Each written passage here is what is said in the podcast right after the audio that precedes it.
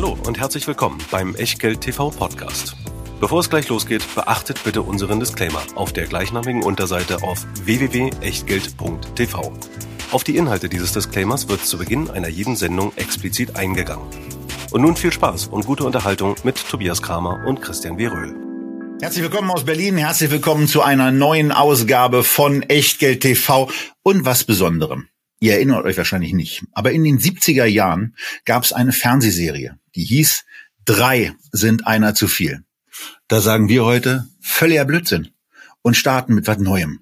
Drei sind keiner zu viel und deswegen begrüßen wir heute erstmals bei uns im Kanal einen Gast, den viele von euch über Instagram kennen als Waikiki und 5800 steht dann auch noch mit bei, der aber ganz bürgerlich Helmut Jonen heißt und damit Hallo Helmut, herzlich willkommen bei Echtgeld TV. Ja, hallo Tobias, hallo Christian. Vielen Dank für die Anmoderation. Ich freue mich auch und hoffe, dass wir jetzt ein tolles Gespräch führen. Genau, davon gehen wir aus, denn wie gesagt, drei sind keiner zu viel, aber bei dreien, wenn sich drei über Aktien unterhalten, darf eins trotzdem nicht fehlen, Christian. Tja, der Disclaimer. Eigentlich ist natürlich auch der Warnhinweis, dass das zeitlich so ein bisschen eskalieren kann, sehr wichtig. Ja, also ich weiß, als ich Helmut das letzte Mal hier in Berlin getroffen habe im Q-Club, ähm, da haben wir da gesessen, bis irgendwann der Club zumachte und wir hatten noch eine ganze Menge Themen, die wir nicht hatten. Mal gucken, wie lange wir heute hier vor der Kamera sind. Ansonsten natürlich der Hinweis, alles, was wir hier heute machen, wie üblich keine Anlageberatung, keine Rechtsberatung, keine Steuerberatung, keine Aufforderung zum Kauf oder Verkauf von Wertpapieren. Wir tauschen uns aus über über Strategien, über Aktien und was ihr aus diesen Infos macht oder eben nicht, das ist ganz allein euer Ding und damit auch euer Risiko. Weder Helmut John noch wir können dafür irgendeine Art von Haftung übernehmen, genauso wenig wie eine Gewähr für Richtigkeit, Vollständigkeit und Aktualität der Unterlagen, die es wie immer in der Echtgeld TV Lounge gibt. Und Tja, Anders als sonst ist heute unser Depotpartner zwar immer noch der Scalable Broker, aber ich erzähle heute mal gar nichts, sondern wir lassen heute mal den Gründer und CEO sprechen. Erik Potzowait zu Gast bei uns. Naja, nicht ganz direkt heute zu Gast. Wir haben das im Vorfeld schon aufgezeichnet. Ein paar Fragen an Erik rund um die Zinsoffensive beim Scalable Broker. Ja, Erik Potzowait, schön, dass du hier bist. Ähm, es gibt wieder Zins, äh, zumindest am Markt. Noch nicht bei allen Banken, aber beim Scalable Broker gibt's Zins. Unsere Zuschauerinnen und Zuschauer wissen es natürlich. 2,3 Prozent auf das nicht investierte Kapital im neuen Depotmodell Prime Plus. Und die erste Frage an dich natürlich, Erik. Äh, warum ein neues Depotmodell? Warum diese Konstruktion? Warum habt ihr nicht einfach gesagt, also 2,3 Prozent auf auf alles. Ja, 2,3 Prozent auf alles. Also uns war wichtig, dass wir einen bislang in Deutschland noch nicht gezeigten Zins zeigen. Ja, ist ja sozusagen 2,3 Prozent ist ja der höchste Overnight-Tagesgeldsatz, wie man es nennen mag. Und dass wir gleichzeitig aber nicht ein reines Zinsangebot machen, weil wir wollen nicht, ja, disrespektierlich sagt man vielleicht so ein bisschen die reinen Zinshopper haben. Das ist einfach ein anderes Geschäft. Ja, das sind auch unter Umständen Kundenstamm, der nicht loyal ist. Zeigt dann halt irgendeiner, also ich ein Inländer oder vielleicht sind die Isländer mal wieder unterwegs, mehr und die Kunden sind weg. Sondern wir wollten gezielt halt das als Paket haben, Wertpapier. Unser Fokus ist Wertpapier, so dass die Leute halt über eine kleine Hürde springen müssen, also diese Fünfer im Monat, um einen Anreiz zu haben, Wertpapiergeschäft zu machen und parallel dazu aber auf das Guthaben diese 2,3 Prozent zu bekommen. Ja, das haben wir dann zusammen mit unserer Zinsen zahlen, der zahlt ja die Bader Bank, ja, als unsere Bank im Hintergrund äh, zusammen äh, entschieden, dass es immer ein Paket ist, ähm, beste Angebot für Sparen und Investieren, aber halt nicht ein reines, äh, nicht nur ein reines Zinshopper-Angebot ist. Okay, also jedes Angebot für Investoren, die dann eben auch ihre Liquidität verzinst haben wollen, attraktiver Zins. Wie kam es zu diesem Zinssatz von 2,3 Prozent? Genau, also diese mathematisch komplizierte Formel, die dahinter liegt. Äh, also ähm, wie kommen wir auf 2,3? Wir wollen den, wir wollten den Zins zeigen, also wenn wir in den Markt gehen, es ist ja nicht nur 2,3, sondern es ist auch bis 100.000, das zahlt auch nicht jeder, ja, also bei vielen Banken oder, oder Anbietern ist das reglementiert, da gibt's dann nur bis 20 oder bis 50.000 oder dergleichen. Wir wollten halt, wie gesagt, eine Offerte haben, die da zum jetzigen Zeitpunkt das, das Beste am Markt abbildet, die gleichzeitig aber noch bezahlbar ist, beziehungsweise bezahlbar wird, wenn die Zinsentwicklung so ein bisschen weitergeht. Das ist ja immer so ein bisschen Dreiklang. Was ich damit meine, ist das Folgende. Ich kann jetzt natürlich jetzt die einzelnen Geschäftsvereinbarungen mit den Partnerbanken nicht offenlegen, aber im Grunde ist es ja so, ähm, die Bank zahlt den Zins, wir bringen natürlich die Kunden, wir haben die Kundenbeziehung, ja, wir sind der, der, der, der Broker. Ähm, und am Ende muss man sich einigen, wie viel kann denn am hinten, hinten raus überhaupt verdient werden. Ne? Also da kommt jetzt Geld rein. Das kann zum einen ja bei der EZB hingelegt werden. Da ist der Depositsatz, als wir es gelauncht haben, übrigens äh, gestartet haben, äh, auf Deutsch äh, zwei äh, Prozent gewesen. Jetzt ist er 2,5. Ähm, das ist aber nicht das Einzige, was damit gemacht werden kann. Ja, es kann ja auch sozusagen, Banken können ja Kredite vergeben, Banken können äh, ein Treasury Management aufbauen. Also alles spielt mit rein. Was auch noch mit reinspielt, das ist auch nicht immer jedem bewusst, äh, es gibt auch Kosten, die gegenüber diesen ähm, ähm, Einlagen stehen. Ja, also wenn eine Bank Einlagen bekommt, hat sie zum einen muss sie Eigenkapital hinterlegen, zum anderen muss sie auch ähm, hat sie äh, Kosten, sie muss äh, Geld äh, zahlen in die Einlagensicherung. Ja, das Geld ist ja versichert. Das ist ja nicht eine, eine Bankanleihe, die ich hier kaufe, sondern bis 100.000 ist staatlich äh, äh, versichert. Darüber hinaus gibt's die private Sicherungsvereine der Banken. Das alles kostet Geld. Und das spielt auch noch mit rein. Und dieses ganze Konstrukt, ja, jetzt mal sozusagen ähm, ähm, als Konstrukt bezeichnet, da muss man dann eine, eine Einigung finden mit dem Partner, wo man sagt, wir glauben, das ist ein attraktiver Satz. Wir glauben, das zieht Geld an. Das zieht auch die richtigen Kunden an, die Wertpapiergeschäft machen. Und gleichzeitig ist es aber auch noch gerade so bezahlbar, ja, mit einer, mit einer Marge. Und als Gesamtpaket muss das dann halt, wie gesagt, äh, äh aufgehen. Und das tut's. Und ja, damit sind wir sozusagen in den Markt gestartet. Ja, du hast schon so ein bisschen dieses Gesamtpaket entwickelt und zu dem Gesamtpaket gehört ja auch mal so äh, der Blick nach vorne. Es ist schön, dass es jetzt 2,3 Prozent gibt, aber äh, man hat als Kunde natürlich immer so ein bisschen Angst, ach na ja, das ist jetzt doch wieder nur irgendwie so ein, so ein Log-Angebot und äh, irgendwann heißt es dann doch wieder, ach, jetzt gibt's weniger oder so oder Zinssteigerungen werden nicht weitergegeben. Ähm, wie fix ist jetzt dieser Satz, diese 2,3 Prozent, beziehungsweise wie elastisch ist das, wenn Zinsen weiter weiter steigen? Ich meine, in den USA sind wir bei, bei fünf Prozent, beziehungsweise wie groß ist das Risiko, dass ihr da auch relativ schnell einen Cut setzt, falls die Zinsen, momentan glauben viele nicht dran, aber es kann ja auch schnell passieren, äh, vielleicht doch wieder verschwinden.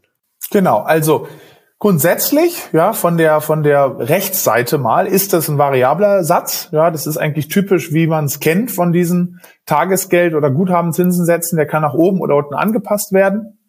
Und wie halten wir den? Also unsere Sicht ist natürlich, äh, wir haben nichts davon, sozusagen irgendwie Kunden rein, den dann abzusenken. Die Kunden können ja auch jederzeit gehen. Ja, man zahlt zwar diesen Mitgliedsbeitrag, aber der ist täglich kündbar. Das heißt, äh, wir haben nichts davon, irgendwie Kunden nur für einen Monat zu haben, sondern wir, wir für uns sind Kunden nur profitabel, wenn sie wirklich eine lange Zeit, Jahre beibleiben. Das heißt, wir haben immer einen Anreiz, die Kunden gut zu behandeln.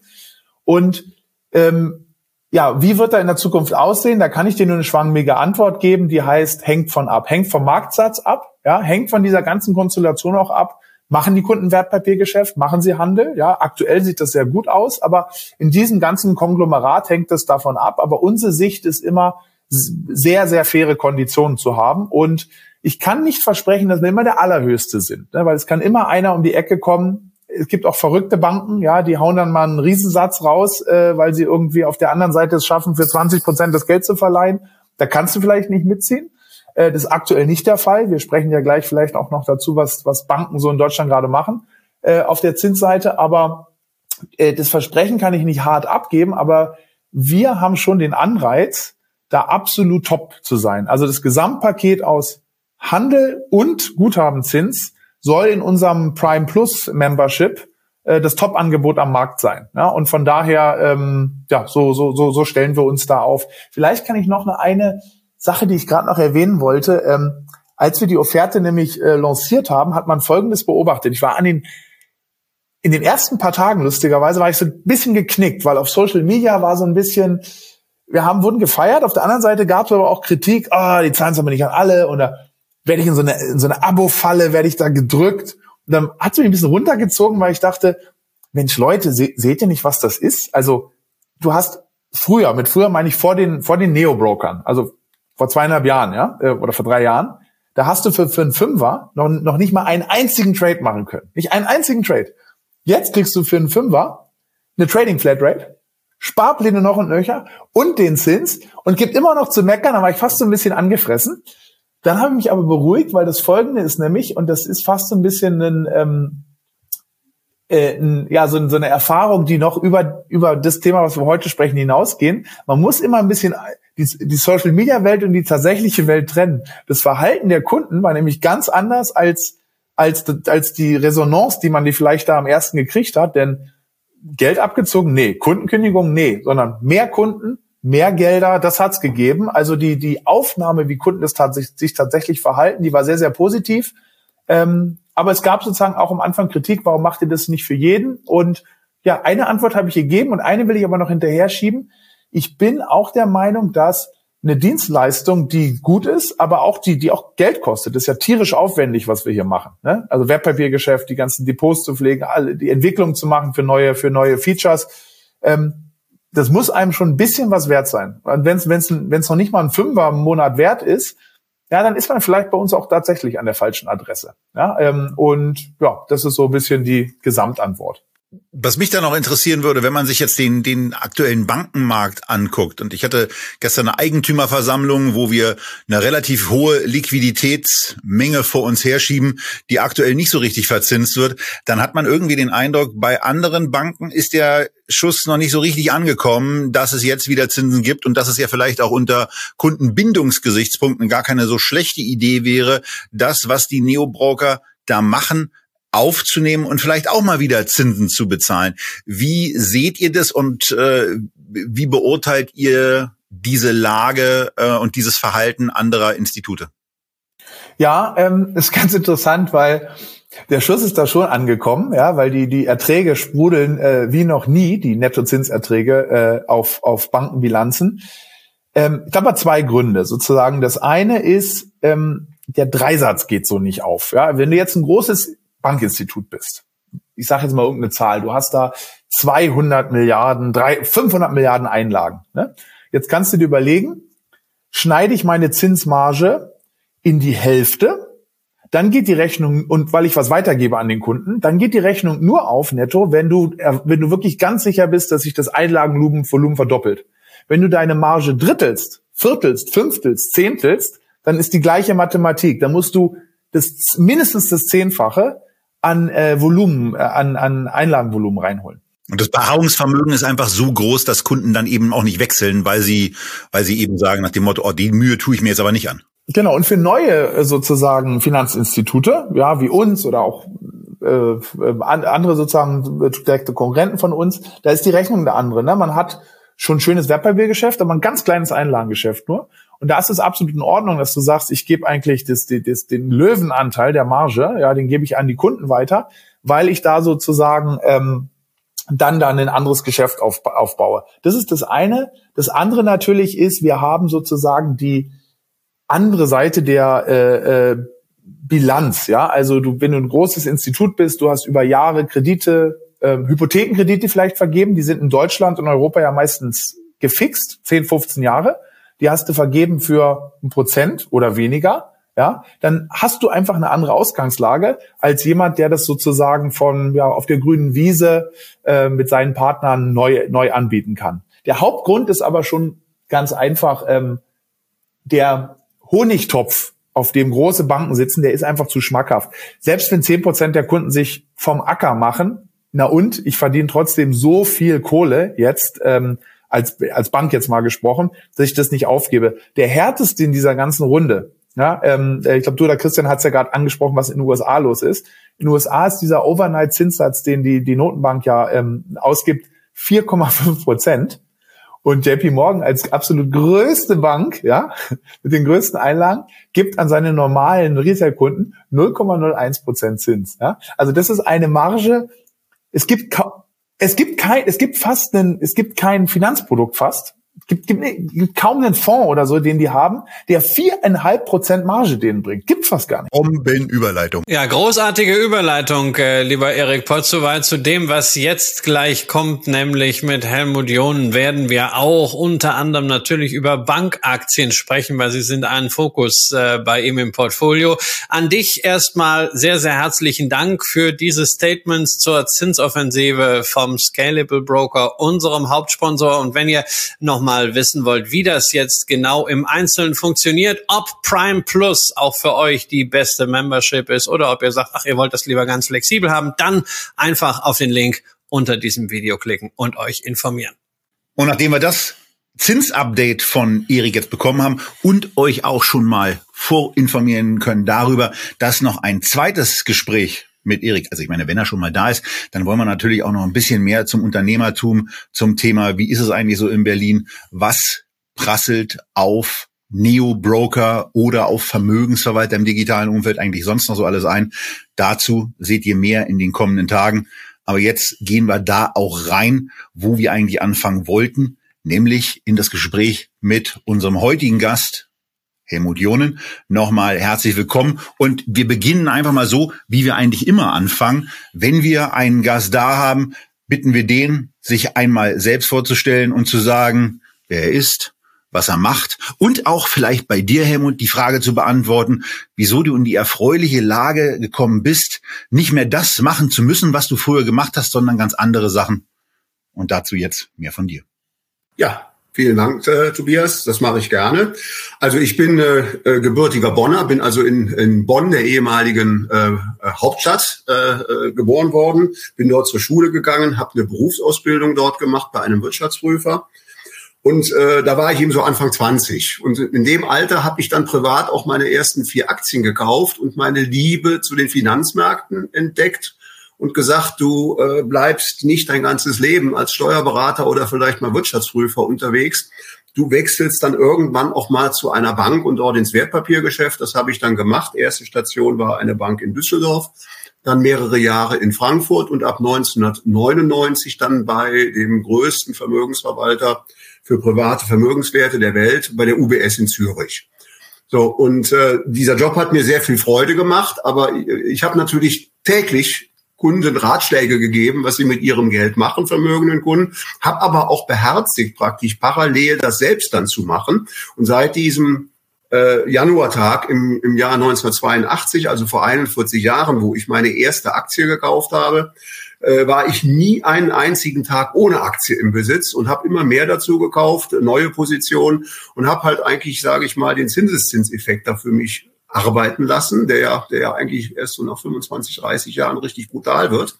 Und konnte dann eben äh, äh, vor ungefähr zehn Jahren ähm, praktisch meinen, meinen Job bei der UBS aufhören. Nicht, weil er mir keinen Spaß mehr gemacht hätte, aber ähm, die Regulierung der Banken nach der Finanzkrise wurden so in, enorm, dass ich einfach irgendwo nicht mehr so richtig die Lust verspürt habe, mit Kunden über Aktien zu sprechen. Also sprich auch Disclaimer, was heute alles notwendig ist. Nun hast du gesagt, äh, du hast mit vier Aktien angefangen. Du hast dir am Anfang vier Aktien gekauft. Äh, da du bei Instagram als äh, Waikiki 5800 auch immer damit auffällst, dass du besonders alte Relikte der Wertpapierkaufabrechnungen fotografierst und vorzeigen kannst. Was waren diese vier Aktien und welche davon hast du noch? Vielleicht kannst du bei einer auch sagen, wie die sich so entwickelt hat, was da dein Top-Performer ist. Also die ersten vier waren die BASF, die Mercedes, die Feber und die Deutsche Bank. Ich habe heute alle vier immer noch im Depot, allerdings die BASF und Mercedes seit Tag eins und ich habe nachher eben das Depot auch zügig diversifiziert und habe zwischendurch eben mal Deutsche Bank und, ähm, und Feber. Also Feber ist ja die heutige E.ON sozusagen. Da ging es dann mehrere Fusionen, noch auch mit Fiat und so. Das ging ja dann kreuz und quer. Mercedes-Benz hieß ja auch ein paar Mal anders. Mercedes-Benz hieß auch mal anders. Äh, du hast dann die ganze wilde Rutsche mitgemacht. Das war ja mal früher äh, Daimler-Benz, dann war es mal Daimler-Chrysler, dann war es nur Daimler. Ähm, hast du eigentlich den Spin-off auch? Also die, die Trucks, hast du die behalten? Nein, die habe ich, die habe ich dann sofort weggegeben, weil, weil ich wollte, äh, äh, ich wollte halt einfach mein, mein Engagement generell bei Autos, weil mir äh, Daimler ist schon eine relativ große Position, weil man hat natürlich auch immer mal wieder in Schwächephasen eben, dass dieses Chrysler-Debakel und so war, als 92 das Fokker-Debakel war, da hat man immer wieder mm, eben diese Aktie zu, zu wirklich, ich sag mal, Schnäppchenpreisen kaufen können, aufgestockt. Und ähm, äh, ist jetzt so diese, diese, diese, diese Unsicherheit und auch die Zyklik des Geschäftes. Äh, mein, mein, mein, mein Daimler zahlt zwar jetzt seit ein, zwei Jahren wieder tolle Dividenden, aber wer die länger hat, die Aktie, der weiß, dass die hin und wieder auch mal wieder verschwindet für ein, zwei Jahre. Ja, da muss man ja fast schon ein bisschen Angst haben, ne? wenn man sich den Daimler beziehungsweise heute Mercedes-Chart seit 1998 anschaut. Da sieht man also über die 80 ist es selten drüber gegangen, vor allen Dingen nicht dauerhaft. Und äh, jetzt sind wir ja wieder auf Kurs Richtung 80. Und Immer könnt, hin und her. Könnte, die können, ja, so irgendwie so ein Sägezahn. Aber Dividende gab es natürlich trotzdem. Und wenn der Kurs äh, für den Einstieg äh, gering ist, dann hat man natürlich trotzdem kräftig Spaß mit der Aktie. Ähm, aber nochmal zu einem Thema, wo wir uns auch kennengelernt haben, ja bei, äh, bei Instagram, wo du viele Einsichten teilst. Und jetzt gibt's ja gerade bei Instagram eine ganze Menge Accounts, äh, die dann, was weiß ich, äh, äh Dividendenbiber oder Dividende oder äh, Aktienfieber oder ähnliches heißen. Ich habe meinen Namen genommen, ist auch nicht sonderlich kreativ. Du hast was Cooles gemacht. Du heißt Waikiki5800. Jetzt hast du eben gesagt, du kommst aus Bonn da würde ich natürlich normalerweise erwarten 5300. Ne? Die Älteren unter uns wissen, das war mal die Postleitzahl von Bonn, als wir noch vierstellige Postleitzahlen hatten. Irgendwann in den 90ern hat sich das geändert. Ähm, aber Waikiki, ähm, hast du auf Hawaii gelebt oder warum ist Waikiki, äh, wo ich ja letztes Jahr erst war, für dich so wichtig? Also Waikiki ist deswegen so wichtig, weil dort habe ich zwei ganz wichtige Reisen mit meiner Frau gemacht, nämlich einmal die Verlobungsreise und ein Jahr später die Hochzeitsreise. Also irgendwo haben wir, also haben wir da schon eine enge Beziehung zu. Und der, das Instagram-Account heißt eben deswegen Waikiki, weil es ursprünglich nie als irgendwie Börsenkanal gedacht war. Es war eigentlich so als, als, als Kanal gedacht, um eben von, von den Reisen zu berichten. Meine Frau und ich reisen beide sehr, sehr, sehr gerne. Und wir sind ja beide nicht mehr berufstätig und haben gesagt, wir wollen eigentlich jetzt eben deutlich mehr reisen. Ja, und dann äh, kamen eben zwei Dinge dazwischen, dass, ist, dass mich junge Menschen eben nach, nach, nach der Sinnhaftigkeit von Wertpapieranlagen gefragt haben. Und da habe ich gesagt, Mensch, da ist Instagram doch ein gutes Kanal, ein guter Kanal, mit denen zu kommunizieren. Ja, und es kam dann etwas später Corona, wo man dann ja sowieso mal ein, zwei Jahre nicht reisen konnte.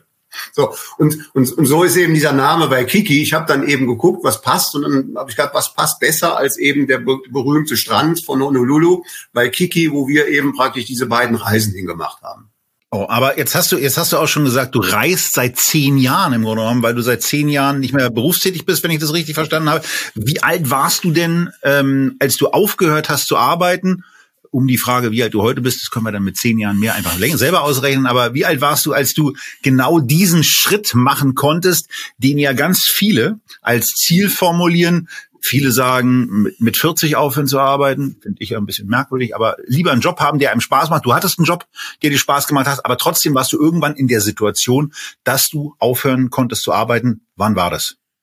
Ähm, das war also, also den Entschluss gefasst habe ich eben 2012 im Frühjahr. Äh, dann habe ich eben der UBS gesagt, äh, ich, ich höre auf, ich kündige und, ähm, und, und, und möchte eben in Ruhestand gehen. Das hat mir die UBS nicht so 100 Prozent geglaubt. Die dachte, der will aufhören und geht dann nächste Woche irgendwann oder fängt dann in drei, vier Monaten gegenüber am Paradeplatz bei der Credit Suisse an und wirbt uns die Kunden ab. Nein, das heißt, ich wurde dann, also wie das so immer ist, wenn, wenn man dann, wie, ich wurde dann behandelt wie einer, der weg, doch noch irgendwo wechselt. Ich wurde dann halt noch für zwölf Monate freigestellt das heißt, musste dann aber praktisch ab Frühjahr 2012 nicht mehr arbeiten, durfte aber eben, wie gesagt, bis Anfang 2013 oder bis 2013 im März dann eben eben nichts anderes groß machen, wurde dafür eben von dem Arbeitgeber noch bezahlt und offiziell war dann war dann Arbeitsende praktisch dann am äh, im März 2013. Also praktisch jetzt. Also der sogenannte Gardening Leave, den hast du genießen können. Da bin ich ja immer auf ganz viele Leute, bei denen ich das auch schon gehört habe, immer neidisch, weil äh, nicht mehr arbeiten müssen, aber voll bezahlt werden. Schön. Wie alt warst du, ähm, als du dann aufgehört hattest? Da war ich dann 54. Okay. Tja, und du hast gerade zwei äh, sehr wichtige Keywords schon genannt, um die wir natürlich nicht herumkommen. Du hast eingangs gesagt, du warst bei der UBS tätig und gerade hast du gesagt, gegenüber am Paradeplatz die Credit Suisse. Und da sind wir bei einem Thema, ähm, ja, was man gerade also in den letzten Wochen auch bei Instagram sehr stark mit dir äh, assoziiert. Bankaktien sicherlich einer deiner Schwerpunkte. Natürlich, weil du auch äh, da immer noch einen sehr, sehr tiefen Insight hast, aber dann auch insbesondere die Credit Suisse. Ich weiß gar nicht, wie häufig ich in den letzten Wochen Fragen bekommen habe. Was denkst du über die Credit Suisse und wann macht ihr mal was über die Credit Suisse? Und ich habe immer gesagt, wartet mal Heute. ab, da kommt was. Und jetzt ist eben dieser Moment, Helmut. Also man kann lesen, dass du Credit Suisse Aktien kaufst und äh, das ist jetzt nicht unbedingt vergnügungssteuerpflichtig. Man kann ja manchmal, wenn man so einen Chart sieht, sich sagen, okay, also wo bist du denn eingestiegen? Und je nachdem, wo man eingestiegen ist, ist es vielleicht äh, nicht so gut oder ein bisschen besser. Bei der Credit Suisse muss man leider sagen, in der Aktie gibt es nur Verlierer die ist auf dem Tief. Tobias hat nachgerechnet, ich glaube, sie hat sich seit 2008 ähm, viermal, viermal und viermal halbiert. Und dazu kommt dann auch noch, dass sie in 2008 ja schon einen Einbruch von einem Drittel hinter sich hatte, denn die, sie war im April 2007 auf ihrem Kurshöhepunkt bei 87 Schweizer Franken. Wir setzen hier quasi bei 60 ein. Und wichtig dabei ist einfach zu verstehen, als sie sich dann das erste Mal halbiert hat auf die 30 Schweizer Franken. Und da könnt ihr, wenn ihr die Unterlagen im Chart sehen, diese Bewegung war dann so Ende 2015 wirklich abgeschlossen. Also ab da ging es dann richtig weiter runter. Aber alles, was seitdem passiert ist, was nach dieser ersten Halbierung noch passiert ist, hat bis heute dazu geführt, dass sich die Aktie nochmal um 90 Prozent ermäßigt hat von diesen. Und nach der zweiten Halbierung ist es der Aktie auch nochmal gelungen, um 80 Prozent zu fallen. Und nach der dritten Halbierung bei 7,5 Schweizer Franken ist der Aktie nochmal gelungen, um ja. 60 Prozent zu fallen. Und das mache ich noch fertig und dann können wir auch weitermachen. Und nach der weiteren, nach der vierten Halbierung, runter auf 3,75, ging es nochmal weiter. 25 Prozent seitdem. Wir liegen heute am Tag des ersten Dritten, wo wir diese Sendung aufnehmen, bei einem Kursniveau von zwei Schweizer Franken und 85 Rappen. Und ich glaube, da hat sich die Gesellschaft der Credit Suisse, die Aktie, ähm, eigentlich nie so selber eingeschätzt. Aber da sieht man eben auch, was bei solchen Finanztiteln alles passieren kann. Aber du hast ja ein Bild zu diesem Unternehmen und du hast ja auch Gründe, warum du da beständig nachkaufst.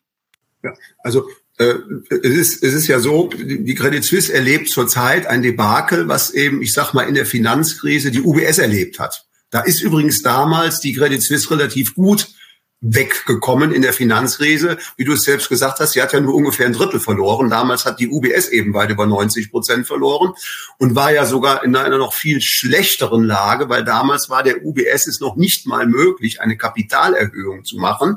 Das hat ja die Credit Suisse jetzt gemacht. Die UBS musste eben in die Hauptstadt Bern gehen und musste sich eben vom Staat damals, ich glaube, es waren 60 Milliarden Franken leihen, äh, um eben im Prinzip zu überleben. Ja, weil, weil eben damals eben einfach Wertpapiere im Depot der UBS vollkommen, also vom Wert her vollkommen, ja, ich sag mal nicht mehr greifbar, wertlos, werthaltig waren. Und dann hat, ist eben Bern eingestiegen, hat der UBS eben diese, diese, diese, diese nicht mehr, also diese wertlosen Papiere gegen 60 äh, Milliarden Franken abgekauft.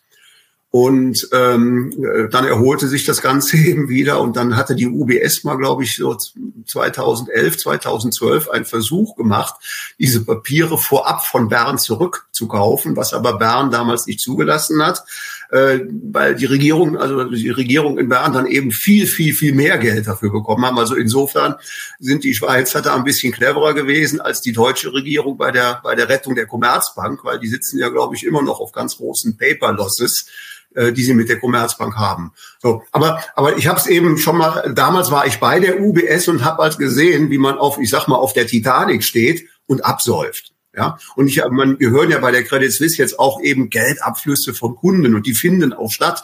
Aber das hatten wir bei der UBS auch. Aber wir hatten zum Beispiel bei der UBS auch Geldabflüsse. Ja, die, die, die, die waren nur halb. Also es kamen wirklich Kunden und, und von einem Kollegen habe ich das mal mitbekommen. Da kam eben ein Kunde, der hob über 40 Millionen in Bar ab äh, wollte aber, hat aber nicht die Bank verlassen. Er hat gesagt, wir fahren jetzt in den Keller, legen das da dort in den Schließfach und wenn die UBS dann praktisch in ein, zwei Jahren, ich sag mal, wieder, wieder, wieder sauber dasteht, kommt das zurück auf euer Konto. Und das hatte ja dieser, dieser, dieser Vorstand jetzt von der Credit Suisse auch schon mal gesagt, dass das äh, und das war jetzt nur einer, das war jetzt ein größerer, aber es gab wirklich Kunden, auch normale Kunden, die 200, 300, 500.000, die praktisch alles, was sie da auf den Konten hatten, abgeräumt haben und eben, ich sag mal, teilweise zu Hause oder im Garten verbuddelt oder eben in Schließfächer äh, gelegt haben. Und auch die, die Credit Suisse äh, macht ja jetzt was Ähnliches los und das sagte ja auch dieser CEO eben auf dem WEF in Davos vor einigen Wochen, dass eben auch Gelder eigentlich zwar jetzt mal das Haus verlassen, die aber auch praktisch von Kunden stammen, wo, wo eben nach der Stabilisierung der Bank das Geld wieder zurückkommen soll. Aber, aber wenn man sich das jetzt so anguckt, also Credit Suisse, da denkt man an Banking. Und Banking ist ja, Banking ist ja so im Wesentlichen vier verschiedene Geschäftsbereiche. Das ist einmal der Zahlungsverkehr, also Geld hin und her zu bringen. Dann gibt es das Thema, wenn, wenn man Geld wenn man Geld irgendwie auf den Konten hat, dann brauchen manchmal Kunden auch mehr. Dann geht es um das Thema Geldleihen, also Kreditgeschäft die anderen, die haben dann mehr Geld auf dem Konto, bei denen geht's dann um die Geldanlage, also ums Asset Management, da wo du auch tätig warst. Und wenn dann ganz viel Geld da ist, dann geht's auch, gibt's auch noch Investment Banking. Also dann, was macht man eigentlich mit dem Geld, was da irgendwo so rumfliegt? Aber das, was man hier in dem Chart sieht, da fragt man sich einfach, was zum Geier ist denn in den letzten 15 Jahren immer wieder und eigentlich kontinuierlich bei der Credit Suisse schiefgelaufen. Punkt eins, was dann ja, und das ist eben dann auch der Nachteil irgendwo im Banking, das Banking oder das, das, das, das, das, das, das, das Thema Kurs bei einer, bei einer Aktie aus dem Banken- oder Finanzsektor ja ganz stark von Vertrauen abhängt. Was ist dabei dann zusätzlich noch schiefgegangen, was zu diesem Kursrückgang infolge von starkem Vertrauensverlust geführt hat, was ja eigentlich nur damit zusammenhängen kann, dass Anleger nicht glauben, dass die Forderungen, die eine Credit Suisse an verschiedene andere Player hat, voll eindringlich sind. Ansonsten ist doch dieser Kursverfall nicht richtig zu erklären, oder? Also äh, ich sag mal, die, das Debakel der Credit Suisse begann eigentlich schon so 2016, 2017, wo die Credit Suisse damals einen strategischen Fehler gemacht hat. Und das habe ich der Bank damals eben auch, auch, auch mitgeteilt. Ähm, äh, die Bank hat sich, wollte sich sozusagen auf, auf, auf wenige Megakunden fokussieren, so wie Greensill oder dieser Archegos. Ja, also, also das heißt, man wollte mit Riesenkunden, also ich sag mal mit den größten Hedgefonds, mit, mit, mit irgendwelchen riesigen äh, äh, Kunden zusammenarbeiten. Und, und Wealth Management ist eigentlich dort stabil, wo ich sag, ich sag mal, die, die normalen Wealth Management Kunden. Also wenn ich jetzt mal sehe, Wealth Management Deutsche Bank oder UBS, das fängt so, ich sag mal so, ab, ab einer Depotgröße irgendwo so zwei Millionen an. So, und, und die, und die CS hat praktisch ab 2016 eigentlich gesagt, so diese Kleinstkunden mit zwei Millionen, vier Millionen, fünf Millionen Franken, Euro oder Dollar, die wollen wir eigentlich nicht mehr und hat wirklich angefangen, die rauszuschmeißen. Wir wollen eben die ganz Großen haben. So. Und da muss man natürlich bedenken, das ist wie ein diversifiziertes Depot. Ein großer Kunde ist auch ein Klumpenrisiko. Und da hat eben dann die Credit Suisse eben bei diesen beiden Großkunden ja vollkommen daneben gegriffen. Und die haben ja jetzt in den letzten zwei, drei Jahren diese Milliarden Verluste verursacht. Und natürlich damit jetzt bedingt diesen Vertrauensverlust, dass jetzt auch andere Kunden natürlich fragen, was ist da los? Ja, aber, aber der, der Ursprung des Übels sind ja die Milliardenverluste eigentlich aus zwei großen Kundenbeziehungen. So, und jetzt ist aber die Frage, wie geht's denn, wie geht's denn jetzt weiter? Hat die Credit Suisse deiner Meinung nach die Lektion gelernt? Ähm, modeln die das Geschäft jetzt wieder um, so dass sie auch da das Portfolio an Kundenbeziehungen wieder breiter aufstellen können? Schaffen sie es überhaupt ähm, als Bank, als Asset Manager wieder Vertrauen der Kunden äh, zu gewinnen? Oder muss man nicht eher befürchten, dass das Ganze jetzt so langsam ausfleddert, wie beispielsweise beim Investmentbanking? Da macht es ja Sinn, ja. dass man da das Risiko rausnimmt, ähm, aber es kommt auch nicht bei jedem Kunden gut an, wenn man sich jetzt dafür arabisches Geld äh, holt. Und man hat ja dann auch in diesem neuen Konstrukt CSFB, wo man den alten Namen First Boston wiederbelebt, äh, nicht so wahnsinnig viel zu sagen. Zumindest kann man nicht durchregieren. Das sind ja auch wieder neue Reputationsrisiken. Sprich, was ist so dein Trigger, dass du sagst, na ja, also wenn A und B und C passiert, dann ist die Aktie völlig unterbewertet und dann kann sie zumindest wieder Richtung fünf bis zehn gehen, was ja eine Verdopplung oder sogar eine Vervierfachung wäre von dem Niveau aus. Das ist zum Beispiel mein erstes Kursziel. Das äh, ist nicht morgen oder übermorgen, aber ich sag mal jetzt vielleicht in den nächsten drei, vier Jahren, dass wir eben diese zehn Franken wiedersehen. So, als erstes Kursziel. Ähm, äh, und und äh, äh, ich sag mal, bei fünf Franken, da würde ich gerade mal aus dem Verlust kommen, weil, weil ich persönlich habe jetzt einen Einstand, der liegt etwas unter fünf Franken, weil ich eben immer praktisch jetzt auch in den letzten Tagen noch nachgekauft habe. Ich habe angefangen. Das heißt also, das sollten wir auch sagen, du hast jetzt nicht die Aktie schon seit 80 Franken immer wieder nachgekauft und äh, verfeuerst jedes Jahr eine, eine Hawaii-Reise. Nein, nein, nein. Ich, hab, ich hatte die, ich habe die erst ich habe die erst angefangen jetzt als dieses Debakel, schon als dann praktisch diese diese zehn fielen und dann also also der erste Kauf, der war dann unter zehn irgendwie äh, äh bei 79 oder ich müsste nachgucken ähm, ähm, äh, und und habe dann aber eben immer wieder, als es runterging, äh, eben eben nachgelegt. Hab, es gab ja jetzt diese Kapitalerhöhung dann im im November, da gab es ja für zwei 59, 256 Franken eben, eben Aktien habe ich eben voll mitgemacht eben auch. So, also, also, aber, aber ich habe jetzt einen Einstand, der ist knapp eben unter fünf und, äh, und ich mal, wenn es auf fünf geht, dann hätte ich eben Geld gewechselt. Also ich, deswegen sage ich mal, sie sollte doch hoffentlich irgendwie in den nächsten, sage ich mal, vier, fünf Jahren eben, wenn sie es schafft, die zehn vielleicht auch einen Ticken mehr dann schaffen. Das muss man dann mal sehen, wie das Geschäft sich ent, äh, ent, entwickelt.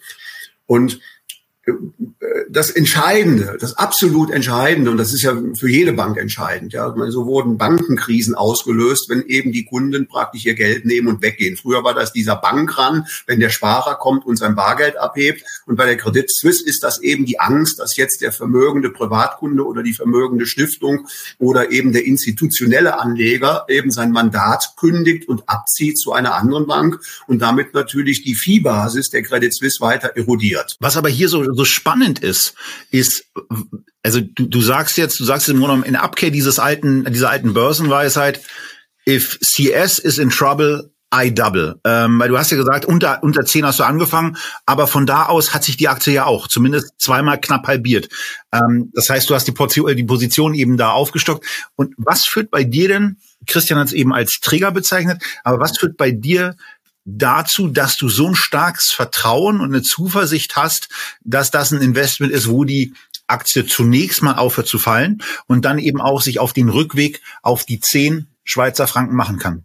Ja, also, also, also der entscheidende Moment ist sicherlich eben, dass irgendwann der Neugeld äh, also der Geldabfluss gestoppt wird und dann eben auch, ich sag mal, wieder positiver Neugeldfluss entsteht. Ich meine, was äh, jetzt muss man natürlich sagen, ich kenne natürlich die, die Credit Suisse auch ganz gut. Ich habe nie dort gearbeitet. Ähm, aber ich kenne zum Beispiel das Management. Also der Uli Körner ist ja ein UBS, äh, ist ein Deutscher, äh, war viele Jahre eben bei der, bei der UBS, hat dort das Asset Management eben auch verantwortet. Und der Markus Diethelm, der ist ja jetzt der Chefjurist. Äh, gut, der ist jetzt fürs operative Geschäft eben äh, eben nicht so wichtig. Also, also, äh, aber man kennt eben auch die Leute, die dort sind, weil man muss ja auch sagen, damals als die UBS ganz tief in, in der in der Grütze stark äh, sozusagen, kam eben damals der Herr Grübel, der war eben der CEO von der Credit Suisse rüber zur UBS und hat halt dann die UBS praktisch wieder zur alten Stärke erblühen lassen, zusammen dann mit dem Axel Weber, dem Verwaltungsratsvorsitzenden eben der der, äh, der, der von der Bundesbank dann eben kam. So und deswegen ähm, glaube ich, also die Mixtur, also also es ist eigentlich alles vorhanden, dass man die Credit Suisse jetzt da wieder aus diesem Tal rausbekommt und entscheidend in den nächsten Quartalen ist eben die Message der Geldabfluss wurde gestoppt und neues Geld fließt eben zu. Und da bin ich eben sehr zuversichtlich, weil ich eben glaube, dass das Wealth Management Business global ein Wachstumsmarkt ist. Also da passt ganz gut jetzt gestern Abend die die die die Message von von dem CEO von Goldman Sachs, der ja gesagt hat, Wealth Management und Asset Management ist ein Zukunftsgeschäft. Das ist ein Wachstumstreiber und, und Goldman hat ja gesagt, da wollen sie eben auch massiv investieren. Also ich, ich würde fast sagen, lassen wir uns mal dem CEO einen Tipp geben. Im Moment kann man ein, ein, ein, ein gutes Wealth Management, Wealth Management Geschäft ganz billig bei der Credit Suisse versuchen einzukaufen. Ja, ich kann es mir selbst aufbauen oder ich kann eben natürlich eine Bank übernehmen. Also, also Wealth Management ist weltweit, glaube ich, ein, ein, ein, ein Growth Business, weil, weil die Leute eben die, äh, den Rat von Wealth Managern brauchen. Ganz einfach, weil vielleicht in den nächsten Jahren die Börse nicht mehr so einfach war wie die letzten zehn Jahre, wo die Zinsen auf, also ich sag mal, die letzten zehn Jahre, sage ich mal, konnte ja ein Wellensittich an der Börse fast Geld verdienen ja, weil es eben so einfach war, es, die Zinsen fielen und deswegen wurden Aktien einfach attraktiv. So, und, und wir haben ja jetzt so so ein bisschen, wie das unsere Politik sagt, die Zeitenwende. Wir haben steigende Zinsen, was ja durchaus auch nicht das Schlechteste ist. Und jetzt kommt ja auch das, steigende Zinsen hilft, hilft ja auch den Banken generell jetzt äh, jetzt jetzt eben eben eben da da wieder wieder bessere Zahlen im Zinsgeschäft zu erwirtschaften. Also auch das hilft ja eben einer Credit Suisse, die ja eben auch dann große Einlagen hat äh, und äh, und, und, und äh, wie gesagt, das Entscheidende ist jetzt äh, praktisch Vertrauen. Das war damals genauso wie bei der UBS äh, das Vertrauen aufzubauen. Und ich kann mich erinnern, also das war damals unsere Hauptaufgabe. Also äh, ich sag mal, wir gingen morgens praktisch in die Bank und hatten von 8 Uhr morgens bis 8 Uhr abends nur den Telefonhörer an den Ohren und haben eben das Vertrauen der Kunden gebuhlt.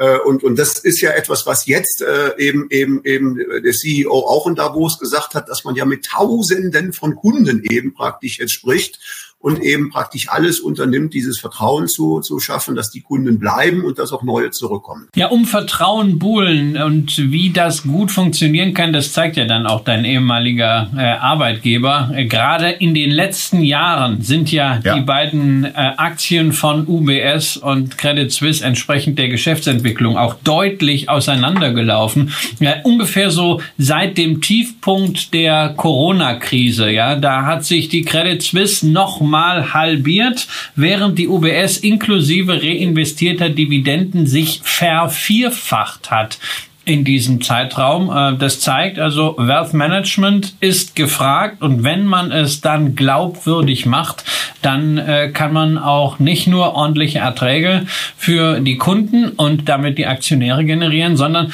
man kommt auch an der Börse entsprechend gut an. Also das Szenario, was du ja dort beschrieben hast und was du ja damals nach der Finanzkrise selbst erlebt hast, woran du ja auch mit deiner Arbeit einen Anteil hast, nämlich Kunden zu beruhigen und wieder zurückzugewinnen und dann auch dort zu behalten, ähm, das ist natürlich schon auch ein reelles Szenario und äh, wir haben immer gesehen, in der Finanzkrise auch, wie schnell dann, wenn Vertrauen wieder da ist, auch Realitäten hinterherkommen und das Ganze sich drehen kann. Aber eine Frage mal so unabhängig von der Credit Suisse Aktie, weil wir ja auch so dieses Investment Know-how aus 40 Jahren anzapfen wollen von dir. Wie wäre denn jetzt die Sache im ungünstigeren Fall? Also ähm, gibt bei dir irgendwie einen Punkt, wo du sagst, also bis hierhin und nicht weiter hast du dir ein Limit gesetzt, einen Betrag oder ein Depotvolumen, wo du sagst, also bis dahin kaufe ich noch zu, egal wo der Kurs hingeht äh, und dann nicht mehr weiter? Oder sagst du also, äh, es kann ja sein, die Aktie halbiert sich nochmal und dann ist es so richtig, gehst du da immer weiter dran? Wie gehst du mit dem Risiko Risiko um und wie sieht da für dich so das aus, was man allgemein so, naja, Money Management nennt? Ja, Also ähm, ich sag mal, ein Schmerzpunkt ist sicherlich irgendwo erreicht, äh, ich sag mal bei diesen 256, wo die Kapitalerhöhung war, die ja eben überwiegend auch, sage ich mal, von Investoren eben aus dem Nahen Osten getragen wurde ja, die ja eben dann diese Aktie dann eben für 2,56 oder 2,59 dann auch, auch bekommen haben, genau wie eben die anderen Anteilseigner, die an dieser Kapitalerhöhung partizipiert haben. So, da wäre schon eine gewisse Schmerzgrenze. Aber äh, ich sag mal, ich gucke mir auch an, wo standen denn so vergleichbare Banken äh, wie eine UBS, als eben die damals eben wirklich im Morast, ganz tief im Morast sitzen. So, und wir sind ja jetzt beim Price-to-Book-Value bei einer Credit Suisse irgendwo beim 0,2-fachen fast angelangt. Ja? Also, oder, oder wir können ja mal einen Vergleich sehen, wo, wo, wo ja auch, ja, wo wir jetzt auch einen Turnaround sehen, das ist eben bei der Deutschen Bank. Ja, mein, äh, äh, da waren wir ja auch mal, ich weiß nicht, im Tief, glaube ich, mal bei Corona unter fünf oder um die fünf herum mal irgendwo. So, wir, ja, wir sind jetzt eben irgendwo bei knapp unter zwölf, waren ja schon etwas höher ähm, und und äh, eben so langsam kommt ja da eben das Vertrauen der Kunden, der Anleger. Das war ja bei der Deutschen Bank ein ähnliches Thema, dass eben die Kunden eben sagten, ist meine Deutsche Bank noch sicher?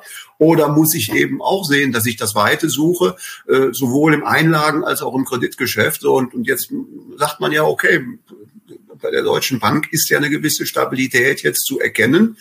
Und äh, äh da läuft es jetzt eigentlich auch seit zwei, drei Jahren eben eigentlich wieder wieder deutlich besser.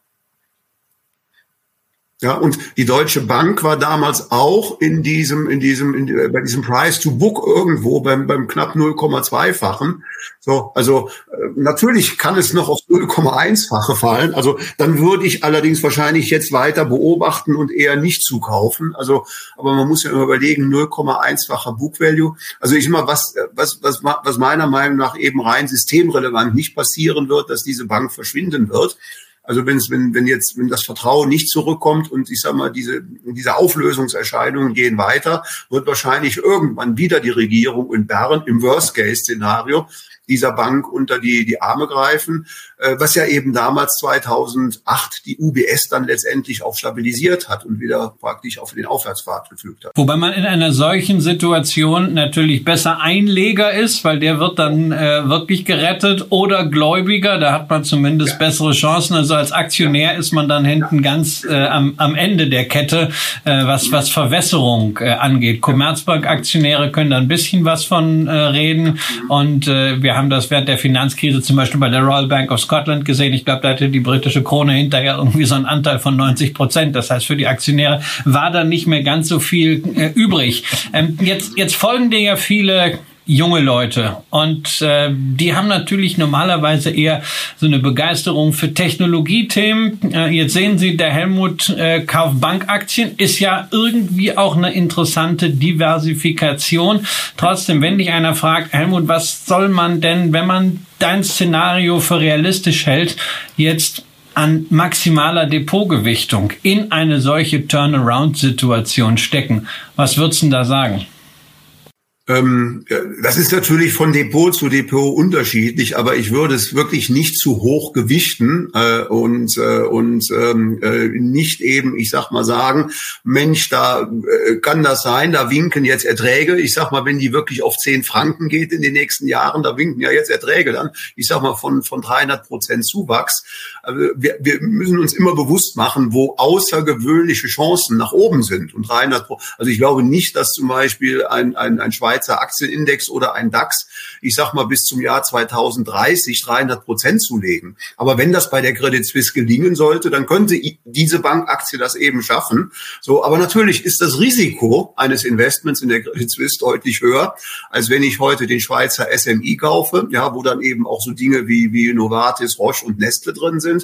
Oder eben ein DAX, wo natürlich dann, ich sag mal, 40 andere Werte drin sind, die nicht alle gut sind, aber viele davon eben sehr gut sind. So, ähm, äh, ich würde sie also relativ, ich sag's ja mal immer so, äh, wenn ich die am Ende vielleicht, sage ich mal, mit einem Prozent drin habe und es geht schief, dann ist ein Prozent in meinem Depot. Allerdings muss ich sagen, ich habe ja auch 100 Titel drin. Ja, also dann hätte ich sie durchschnittlich gewichtet drin. So, dann wäre das eine Prozent weg und dann dann dann schlafe ich nach wie vor ruhig. Meine Frau äh, wird dann sagen, na ja, ich habe es dir ja gesagt. Das konnte nicht gut gehen. Ja, aber das ist es dann auch. So, auf der anderen Seite, wenn die jetzt, sage ich mal, eben 300 oder, oder 350 Prozent macht, das eine Prozent, und der Rest der Märkte macht, sage ich mal, in der Zwischenzeit, sage ich mal, vielleicht 50 oder wenn es gut läuft an den Börsen 60, 70 Prozent, erreicht man ja mit dieser kleinen Position auch eine kleine Outperformance, äh, die dann halt eine Contribution dazu geben könnte, dass man es vielleicht schafft, eben, eben, ich sag mal, wie der Index oder besser vielleicht sogar als der Index zu sein. Ja, also das ist so mein Gedankengang dahinter. Also ich, ich, ich gehe da jetzt nicht mit großen, riesigen Summen rein, so nach dem Motto, ich riskiere da was, ich mache das und da bleibe ich auch eben, eben, eben diszipliniert.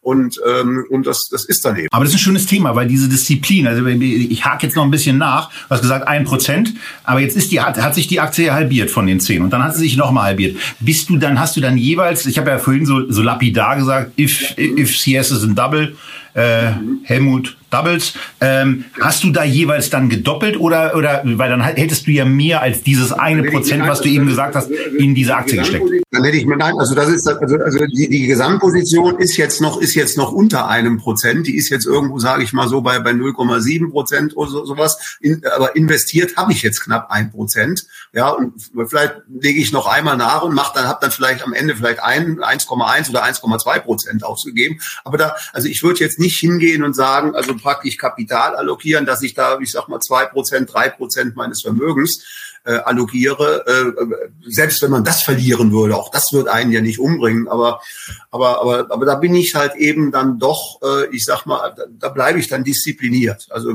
ja, noch noch noch könnte ich dann eine kleine Schippe drauflegen und äh, das wäre es dann aber auch. Aber die CS ist in der Tat eine Aktie, die beschäftigt ganz viele. Äh, wenn sogar ich Fragen auf Instagram bekomme, dann merkt man schon, okay, jetzt jetzt jetzt eskaliert's aber ja, richtig. Ja, das ist der Ankereffekt natürlich. Man guckt mal irgendwie hoch und man denkt, Mensch, die war doch mal da ja, ja. oben bei 80 oder selbst wenn man gar nicht so weit rauszoomt, ja, man guckt einfach auf die 10. Ich glaube, die 10 sind auch schon so eine ja. Hm, Achtung Phrasenschwein psychologische Marke. Äh, da gucken Leute hin und es ist natürlich äh, der Reiz, man sieht ja auch, das Unternehmen ist ja nach nach wie vor da. Und es ist, es ist ja, es ist ja nicht so, dass sie jetzt wie bei Lehman die Kisten raustragen. Ja, äh, was, was? Machen wir doch, machen wir, machen wir doch, machen wir doch mal so eine einfache Rechnung. Also als eine UBS im Keller stand, ja, eine UBS war dann eben eben ganz tief, ist jetzt wieder so bei einem Niveau von über 20 Franken und liegt damit ungefähr bei 25 Prozent ihrem alten Höchstkurs, der auch 80 war vor der Finanzkrise. So, wenn die CS auf 25 Prozent ihres alten Höchstkurses kommt, ja, von äh, kommen wir jetzt 60 oder 80 nehmen, wo sie war, kommen wir irgendwo auf 15 bis 20 äh, Franken pro Aktie, also deutlich mehr. Aber ich sag mal, mein erstes Zwischenziel ist mal irgendwo, ich sag mal so diese diese diese diese 10 weil ich sag mal, da nähern wir uns dann dem Book Value. So, aber wir haben jetzt, wir haben jetzt, wir haben jetzt der Credit Suisse sehr viel Raum gegeben und damit auch euren Wünschen endlich mal entsprochen, diese Aktie hier in dieser Sendung auch ausführlich zu behandeln, können wir einen Haken dann machen, Helmut. Aber wir haben dich ja nicht nur wegen der CS eingeladen, sondern auch deswegen, weil du, weil du Dividenden magst und wir sind jetzt mal in dem, in dem Banking-Umfeld, zu, zu dem Christian gleich noch was hat. Ähm, aber vor dem Hintergrund mal die Frage, äh, wie viel Bankaktien hast du eigentlich in deinem Depot so drin und welche davon, das kann man ja dann auch mal fragen, welche davon macht dir eigentlich im Moment am meisten Spaß? Also insgesamt sind es elf von diesen 102 Positionen, die ich im Depot habe. Also man kann sagen, also knapp etwas mehr als zehn Prozent. Ähm, am meisten Spaß in den letzten Jahren haben mir mit Sicherheit die, äh, die amerikanischen Großbanken gemacht. Also allen voran natürlich, ich sag mal JP Morgan oder Bank of America. Mein JP Morgan, wenn man sich da mal den Chart anguckt, ist ja eine der wenigen Banken, die sogar auf All-Time-High waren. Gut, sie ist jetzt aus, aber die ja im Prinzip alles, was aus der Finanzkrise war, komplett ausgebügelt hat und deutlich darüber steht. Während ja, wenn ich mir an die hatten wir übrigens ja letztens noch in der Sendung mit Pip, als es um herausragende Geschäftsmodelle ging. Äh, ja. da, haben wir, da haben wir sie schon vorgestellt. Also äh, die Aktie kennt ihr und äh, in der Tat, ich muss sagen, Helmut, du hast mich ja äh, in den letzten Monaten auch so ein bisschen motiviert. Ich bin ja bei Bankaktien extrem vorsichtig, weil ich auch nie genau weiß, wie ich sie denn bewerten soll. Eine wichtige Kennzahl hast du gerade genannt, ja, Price to Book äh, sagt sicher eine Menge aus. Ansonsten gucke ich gerne auf das Cost-Income-Ratio um einfach ja. zu sehen, wie ist die Bank so effizient aufgestellt. Da ist eine ING sehr gut, da ist eine DBS in Singapur sehr gut, da muss eine Deutsche Bank noch eine Menge intern strukturieren, dass sie die Kosten in Griff kriegen. Oder vielleicht Aber mal weniger Boni zahlen. Tatsächlich motiviert durch dich habe ich meine Abneigung gegen Bankaktien äh, abgelegt und tatsächlich auch zwei gekauft. Und zwar eine europäische und äh, eine US-amerikanische. Die US-amerikanische in der Tat JP Morgan, weil es eben die komplette netteste äh, Bank ist. Äh, es ist so quasi das für mich die andere Seite von der Credit Suisse. Ja, die JP Morgan ist, wenn es so etwas gibt, die Safe Bet, also die sichere Bank in Anführungszeichen. Und für die Eurozone habe ich die größte Bank von der Kapitalisierung gekauft, nämlich die BNP. Und äh, da muss ich sagen, die macht mir Spaß. Hast du die auch drin? Äh, wie bist du in Europa aufgestellt? Nein, die, die, die, die, die habe ich nicht. Also in Europa habe ich eben die beiden Schweizer Großbanken. Ich bin eben bei einer deutschen Bank eben dabei und ich bin bei einer HSBC dabei. Wobei, wobei man ja sagen muss, bei HSBC kommen ja fast 80 Prozent der Gewinne aus Hongkong und Asien. Äh, die hat halt ihren juristischen Sitz in London, wird damit eben auch als europäische Bank äh, geführt. Aber das hat man ja damals nur deswegen gemacht, weil man eben nicht wusste, was die Kommunisten mal nach der Übernahme von, von oder was Peking eben nach der Übernahme von Hongkong mal macht. Deswegen hat man ja den juristischen Sitz äh, der HSBC mal irgendwann vor vielen, vielen Jahren eben nach London verlegt. Also wir sind uns ja ansonsten sehr ähnlich, ja, was den Investmentstil angeht, auch diese Breite mit 100 Aktien, da finde ich mich natürlich äh, äh komplett wieder. 100 Aktien aber auch, äh, wo man halt sagt, okay, ja, es ist vielleicht breit, aber man hat sie sich eben selber ausgesucht, äh, diese Aktien, und man hat zu jeder dieser Aktien einen Investment Case. Es ist eben nicht nur einfach gekauft, weil es groß ist, so wie in einem Index oder in einem ETF. Aber trotzdem, bei elf Banken die Frage an dich, ähm, Hast du jemals darüber nachgedacht, statt der einzelnen Aktien gleich so einen äh, Banking-ETF zu kaufen? Nein, habe ich eigentlich nie drüber nachgedacht. Ähm, ähm, also, also äh, ich, ich äh, habe zwar auch einige ETFs mittlerweile im Depot, aber historisch ist dieses Depot natürlich auch mit Aktien äh, äh, gewachsen und und ich meine, äh, ich sag mal, äh, man muss ja immer sagen, die Geschäftsmodelle der Banken sind ja auch unterschiedlich. Also man kann ja eine Morgan Stanley jetzt schlecht mit einer UBS vergleichen. Ja, das eine ist eine Investmentbank mit anderen ganz anderen Risiken, eine UBS als Wealth Manager oder du sagtest vorhin DBS oder die die die UUB, die habe ich in Singapur. Ja, ich meine, die sind auch sehr stark wie die Schweizer Banken im Wealth Management eben eben fokussiert. Ja, und da kann man also die Banken, wir reden immer so von Banken und Banken Banken sind aber auch ganz schön unterschiedlich. Also man kann ja zum Beispiel auch in Amerika, sage ich mal, nicht eine, eine, eine Goldman Sachs mit einer, einer Wells Fargo vergleichen. Goldman Sachs ist eine, ich sag mal, relativ elitäre Investmentbank, die eben, ich sag mal, ein, ein sehr hohes Know-how eben im, im Investmentbanking hat bei, bei IPOs und sowas, ja.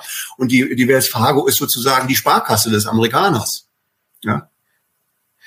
Also, also Banken sind ja auch unterschiedlich im Modell. Ja, und Banking ist ja auch nicht unbedingt Banking. Das merkt man gerade dann, wenn man in die ETFs mal reinschaut. Wir haben natürlich mal geguckt, ähm, was wären denn die Alternativen, wenn man sagt, na ja, also eigentlich Banking-ETF wäre eine coole Sache. Da stellt man zuallererst mal fest, es gibt, obwohl Banking jetzt wieder ein Riesenthema ist, gerade durch die steigenden Zinsen, Banken jetzt wieder eine Geschäftsgrundlage im Zinsmargengeschäft haben. Es gibt keinen globalen Banking-ETF. ETF. Es gibt Finanzdienstleistungen ETFs, aber sowas, so ein MSCI World Banks Index, wo Banken aus den USA, aus Europa und aus Asien drin sind, gibt es nicht. Man muss also dann wirklich mit den beiden regionalen Indizes arbeiten, also den S&P US Banks Index, den gibt es von iShares als ETF. Da sind dann eben so diese von dir genannten großen drin mit jeweils 6, 7 Prozent City, Wells Fargo, äh, JP Morgan natürlich, Bank of America,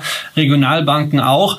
Und dann gibt's natürlich für die Eurozone sowie für Gesamteuropa ähm, Banking-Indizes. Und dann habe ich gedacht, na gucke ich doch mal, wie denn jetzt die Credit Suisse und die UBS in diesem Stocks Europe Banking Index vertreten sind und habe festgestellt, sie sind gar nicht da drin. Denn Credit Suisse und UBS gelten schon seit 2020 nicht mehr als Banken. Zumindest nicht in der Definition von Stocks, weil genau Stocks das festgestellt hast, was du gesagt hast. Die machen ja eigentlich Wofür steht denn das B bei UBS dann? Keine Ahnung, vielleicht für irgendwas Schweizerisches, für äh, keine Ahnung, Ballsport oder sowas. United Business Service oder so. United sowas. Business Service. Nein, nein, also, also wir, wir Schweizer haben mal gesagt in Zürich, da steht doch für alles, was die Schweiz repräsentiert, UBS, nämlich Uhren, Banken, Schokolade. Das heißt UBS. Oder so. Ja, auf jeden Fall, der Stock sagt, das sind Wealth Manager, deswegen sind sie im Financial Services Index. Äh, man hat also keine Schweizer Banken in diesem Index. Dafür hat man mit 16 Prozent drin die HSBC, die größte Bank Europas gemessen an der Marktkapitalisierung und dahinter dann mit rund 8 Prozent die BNP Paribas als größte Bank der Eurozone gemessen an der Marktkapitalisierung. Was aber vor dem Hintergrund HSBC ist, vor dem Hintergrund dessen, was Helmut auch gesagt hat und dessen, was im HSBC ja auch ausgeschrieben heißt, schon lustig, dass es in einem europäischen Index drin ist. Ja, aber es ist, ist halt eben eine Firma, die in London äh, ihren Hauptsitz hat. Ähm, ja. Wenigstens etwas aus Hongkong haben die in Großbritannien Genau, sie macht, sie macht halt den Großteil. Und insofern muss man sagen, tja, ja, also wenn man sagt, Banken wäre ein schönes Anlagethema wäre es auch mal praktisch, einen globalen ETF zu haben, äh, der vielleicht auch entsprechend strukturiert ist. Ähm, es wird jeder Mist als Das ist ein e Soundfall, ETF-Industrie. Ja, es wird jeder Mist als ETF verbrieft. Aber, aber, aber, aber noch nicht so früh. Ich meine, das ist ja eigentlich eine positive Nachricht, was Christian jetzt sagt. Es gibt keinen Themen-ETF. Ich meine, wir, wir wissen ja leider, dass wenn so Themen-ETFs zu irgendwelchen Themen kommen, dass sie meistens immer dann kommen, wenn der Trend schon sehr, also dann lass, dann, dann, dann, dann soll die, dann soll die, äh, die ETF-Industrie praktisch den, den, den, diesen, diesen Themen, diesen Banken-ETF auflegen, wenn sich die Kurse alle schon verdoppelt haben. Sie sollen noch ein bisschen warten. Also wir sagen dann, es wäre ein ganz schlechtes Zeichen, wenn so ein Themen-ETF käme. Und in der Tat, das ist nicht nur ein Eindruck, den wir so haben. Da gibt es aus Ohio eine wissenschaftliche Studie dazu, äh, aus der ganz klar abgeleitet ist, dass Themen-ETFs in in den ersten fünf Jahren, nachdem sie auf den Markt kommen, den Markt underperformen, weil sie eben immer dann gerade auf den Markt kommen, wenn das Thema en vogue ist. Und wenn man ein Thema kauft, was gerade richtig hot ist, was nachgefragt ist, ist die Wahrscheinlichkeit, dass man sich die Finger verbrennt, verdammt groß. Und das spricht ja auch irgendwie wieder für Banken, denn muss man ja auch sagen, also obwohl die Zinsen wieder da sind, man kann jetzt nicht sagen, dass in Bankaktien irgendwie ein Hype drin wäre, oder Helmut? Nein. Eben der, der fehlt ja eben noch komplett. Äh, sogar die Skepsis ist ja eher noch äh, da. Ist das jetzt überhaupt richtig? Wir haben diese, wir haben Banken ja eigentlich so lange gemieden. So, so viele Leute haben gesagt, Banken ist für mich kein Anlagethema. So, und jetzt steigen die Zinsen. Man muss ja auch mal bedenken, die Banken sind ja heute viel besser kapitalisiert als 2008. Ja, natürlich wenn die Wirtschaft schlecht läuft, dann, dann, dann, dann wird es auch wieder Abschreiber geben in dem, auf, auf Kredite, die dann eben, eben notleidend werden. Aber ich sage mal, bis die Banken heute in eine Schieflage kommen, bei den Kapitalpolstern, die ja deutlich über denen liegen von 2006, 2007 vor der Finanzkrise, äh, stehen sie ja heute auch sehr viel stabiler, äh, sehr viel stabiler da. Ähm, und, und, und deswegen sind sie ja auch mittlerweile in der Lage, eben in Amerika geht das ja schon seit mehreren Jahren auch wieder, eben Aktien zurückzukaufen, anständig Dividenden zu zahlen. Also sie werden, also ich meine, zumindest die amerikanischen Großbanken werden ja langsam, ich sag mal, irgendwie solide Dividendenzahler.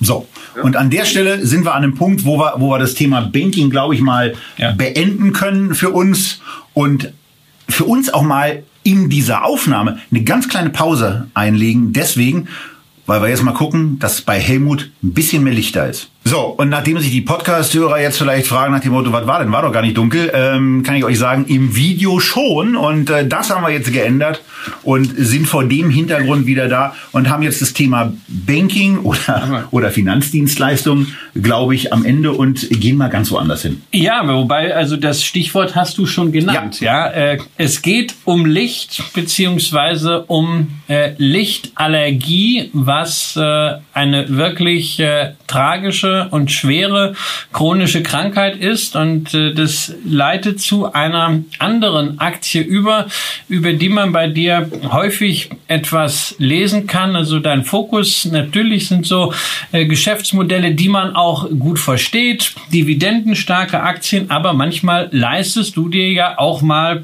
eine Beimischung in einem anderen Bereich, zum Beispiel im Bereich Biopharma. Das heißt, wir gehen jetzt nach Australien zu einer Aktie, die wir auch noch nie bei Echtgeld TV hatten, nämlich Clinuvel. Und ich muss zugeben, bevor ich dann äh, Instagram-Account verfolgt habe, bevor ich dich kannte, sagte mir Clinuvel gar nichts. Helmut, führ uns doch mal da durch. Ähm, was machen die und wieso bist du ausgerechnet bei dieser, ich sag mal, nicht ganz typischen Helmut-Aktie ja. involviert? Äh, ich bin Ende 2006 auf dieses Unternehmen aufmerksam geworden, auch eben aus der UBS heraus über einen ganz großen Kunden, äh, deutschen Kunden, äh, der, äh, der, der mich ansprach und mich bat, ob ich denn mal mir dieses Unternehmen, das sei ein ganz kleines börsennotiertes Unternehmen, das äh, praktisch de facto finanziell eigentlich am Ende ist und deswegen das Kapital erhöhen muss. Und, äh, und dieser Kunde fragte mich, ob äh, ich denn mal diesen CEO, der sei in Zürich auf einer Roadshow, um Kapital einzusammeln, da sei er eben auch eingeladen, aber er könne nicht, ob ich mir das für ihn mal anhöre. und ähm, ob ich äh, eben im Prinzip dann ihm sagen könnte, was ich von diesem Unternehmen halten äh, würde, ob man an dieser Kapitalerhöhung teilnehmen äh, äh, sollte. So, und das habe ich eben gemacht, habe mir das eben angehört äh, wie das eben präsentiert wurde. Und, ähm, und, und, und, und das Unternehmen war wirklich mit dem Rücken zur Wand und ohne diese Kapitalerhöhung wird es das heute nicht mehr geben. Aber es hatte eben ein, ein, ein Medikament in der Entwicklung, was eben vielfältige Anwendungsmöglichkeiten versprach, wenn man es eben zu einer Zulassung äh, bringt. Äh, äh das konnte man erkennen. Und ich, bei so kleinen Firmen ist natürlich das Management-Team, weißt du, wenn du eine Firma hast, wo dann, ich sag mal, all in all nur 14 Leute dann tätig sind, ja, da ist natürlich dann im Prinzip das Management, wer leitet diese Firma und traust du dem das zu? So, und, und, und da war ich auch sehr überzeugt, weil, weil bei Biotech hast du sehr oft ein Problem, äh, da hast du, sage ich mal, einen Chef, der ist vielleicht eben Mediziner, der versteht dieses medizinische Thema, und weiß da ganz klar seine Visionen aufzuzeichnen, was er mit dieser Biotech Company erreichen kann. Nur der hat noch nie einen Businessplan geschrieben, weil er kein Betriebswirtschaftler ist. So, oder du hast eben einer, der kennt sich mit Zahlen aus, aber der weiß nicht, wie dieses, wie die, Medizin funktioniert. So, und der CEO bei Clinobel, der, das war so eine Kombination von beiden. Er ist eben ausgebildeter Mediziner, Chirurg und hat auch im Investmentbanking gearbeitet. Ähnlich wie ja auch der Herr Dibelius, der ja jahrelang Goldman Sachs geleitet hat in Deutschland, der ist ja auch äh, Mediziner und Chirurg. So, und das hat mich irgendwie überzeugt, dass ich gesagt habe, also der versteht von dem Thema was, wie er dieses Medikament eben entwickeln kann, aber er weiß auch, wenn, wenn, wenn er jetzt Geld bekommt von den Aktionären, äh, dass er damit haushalten muss. So, und äh, das war ein langer Prozess, das ist eben, äh, das ist eben gelungen. Ähm, ähm, es wäre früher gelungen, wenn es nicht einen Großaktionär damals gegeben hätte bei Clinobel, der, der, der 20 Prozent der gesamten Kapitalerhöhung äh, genommen hätte äh, und eben im Prinzip dann, ich sag mal ja, also, also ähm, einen sehr schlechten Abgang hatte, denn der, denn, denn der größte Aktionär damals war der Florian Homm oder seine Gesellschaft. Ja, ähm, der war eben bei diesem Mittagessen in Zürich auch dabei. Und, ähm, und, und, und, äh, äh, und er hatte ja eben in diese Firma, er hatte ja 20 Prozent der Anteile von Clinuvel. Und dann kam die Finanzkrise und dann ist ja die Firma von, von Florian Homm eben implodiert. Die ist ja praktisch über die Klinge gesprungen. Und dann musste man während der Finanzkrise, wo ja die Liquidität praktisch tot war, für 20 Prozent der Aktien einen neuen Aktionär suchen. Das hat natürlich irgendwie, ich sag mal, 12 bis 18 Monate Zeit gekostet, weil das Paket musste man ja eben, eben, äh, eben, eben umplatzieren. Also die Aktie ist dann zwischenzeitlich auch nochmal massiv unter Druck gekommen. Gut, aber man hat dann eben so, ich sag mal, sich dann vollkommen fokussiert nach nach, nach 2010 auf die Entwicklung dieses Medikaments und hat dann eben praktisch in Europa 2015 und in Amerika ja 2019 die Zulassung bekommen, eben dieses Medikament zu vertreiben. Und die Umsätze, die die Umsätze, Helmut, die entwickeln sich ja jetzt in den letzten fünf Jahren beeindruckend, legen um 27 Prozent dann zu ähm, und sind jetzt mittlerweile bei 65 Millionen australischen Dollar angekommen, also so etwas über 40 Millionen Euro. Und was dann eben besonders beeindruckend hervorsticht, ist die operative Marge äh, von, von 53 Prozent die äh, das Unternehmen dann eben auch besonders gewinnträchtig macht. Ja. Ähm, wo man sich aber trotzdem auch fragt, wie nachhaltig, äh, wir haben das ja schon bei anderen Unternehmen äh, aus dem Gesundheitssektor erlebt, wie, wie nachhaltig ist diese Marge, wie sieht es auch mit Konkurrenten aus und wie sieht eigentlich das weitere Wachstumspotenzial bei diesem Unternehmen aus? Also, also es ist ja so, ähm, äh, es wird eine sehr seltene Krankheit damit äh, behandelt, die, die, die ich nicht aussprechen kann. Äh, es gibt dafür eine Abkürzung, die heißt EPP. Das ist eine absolute Lichtallergie. Äh, die, die äh, das Leben für diese Patienten zu einer, einer Qual macht. Hier in Deutschland hat man sie mal kennengelernt unter der Hannelore-Kohl-Krankheit, also die ehemalige Frau des, des deutschen Bundeskanzlers, die an dieser Krankheit litt. Es konnte nicht therapiert werden. Und das bedeutet ja, die letzten Jahre ihres Lebens hat sie sich permanent im Dunkeln, also praktisch zu Hause im Keller aufgehalten oder tagsüber Jalousien zu. Das heißt also selbst, selbst, selbst bei bedecktem Himmel tagsüber an die frische Luft zu gehen, ist mit, mit, mit unsäglichen Schmerzen und Blasenbildung teilweise verbunden. So, und, und, und diese Krankheit haben natürlich jetzt sehr wenige. Es gibt ein paar tausend Patienten auf dieser Welt, aber mit, mit, mit, mit, mit dem Medikament von Clinovel kann man diese Krankheit eben jetzt erfolgreich behandeln und diesen Menschen eben eine, eine Lebensqualität zurückgeben. Äh, und es ist ja eben, wir wissen ja, die Tragik heute ist ja, dass Frau Kohl sich eben das Leben genommen hat. Also sehr viele Menschen nehmen sich eben bei dieser Krankheit irgendwann mal das Leben, weil sie sagen, ich will das nicht. Und diese äh, äh, Behandlung muss dann lebenslang erfolgen und kostet eben natürlich auch, ich sag mal, je nach Land so zwischen 70 und 80.000 Euro jährlich. 70 bis 80.000 so, Euro im Jahr.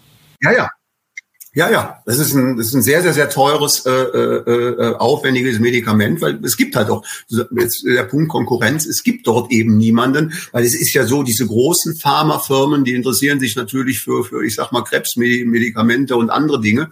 Und Vinovel ist eben eben in diesen Bereich gegangen, eben, ich sag mal, wo man dann eben äh, eben eine, eine dieser seltenen Krankheiten behandelt. Aber nun ist es natürlich so, das war damals auch schon absehbar, dass man natürlich mit, mit, mit, mit, mit diesem Medikament auch, auch andere Dinge äh, versuchen kann zu therapieren, wo man dann, ich sag mal, auch mitunter eben nicht ein paar Tausend, sondern Hunderttausende oder möglicherweise sogar Millionen Patienten erreichen kann. Ja, wo dann natürlich, wo dann natürlich die Behandlungskosten dann eben natürlich, da, da geht's dann über die Masse. Jetzt sind es eben wenige Patienten zu sehr hohen Behandlungskosten. Und nachher wird dann eben im Endeffekt, wird dann eben im Endeffekt dann, sage ich mal, der Preis dann eben auch ein ganz anderer sein. Äh, aber, aber es zeichnen sich eben viele, äh, viele Dinge ab, die sehr vielversprechend sind.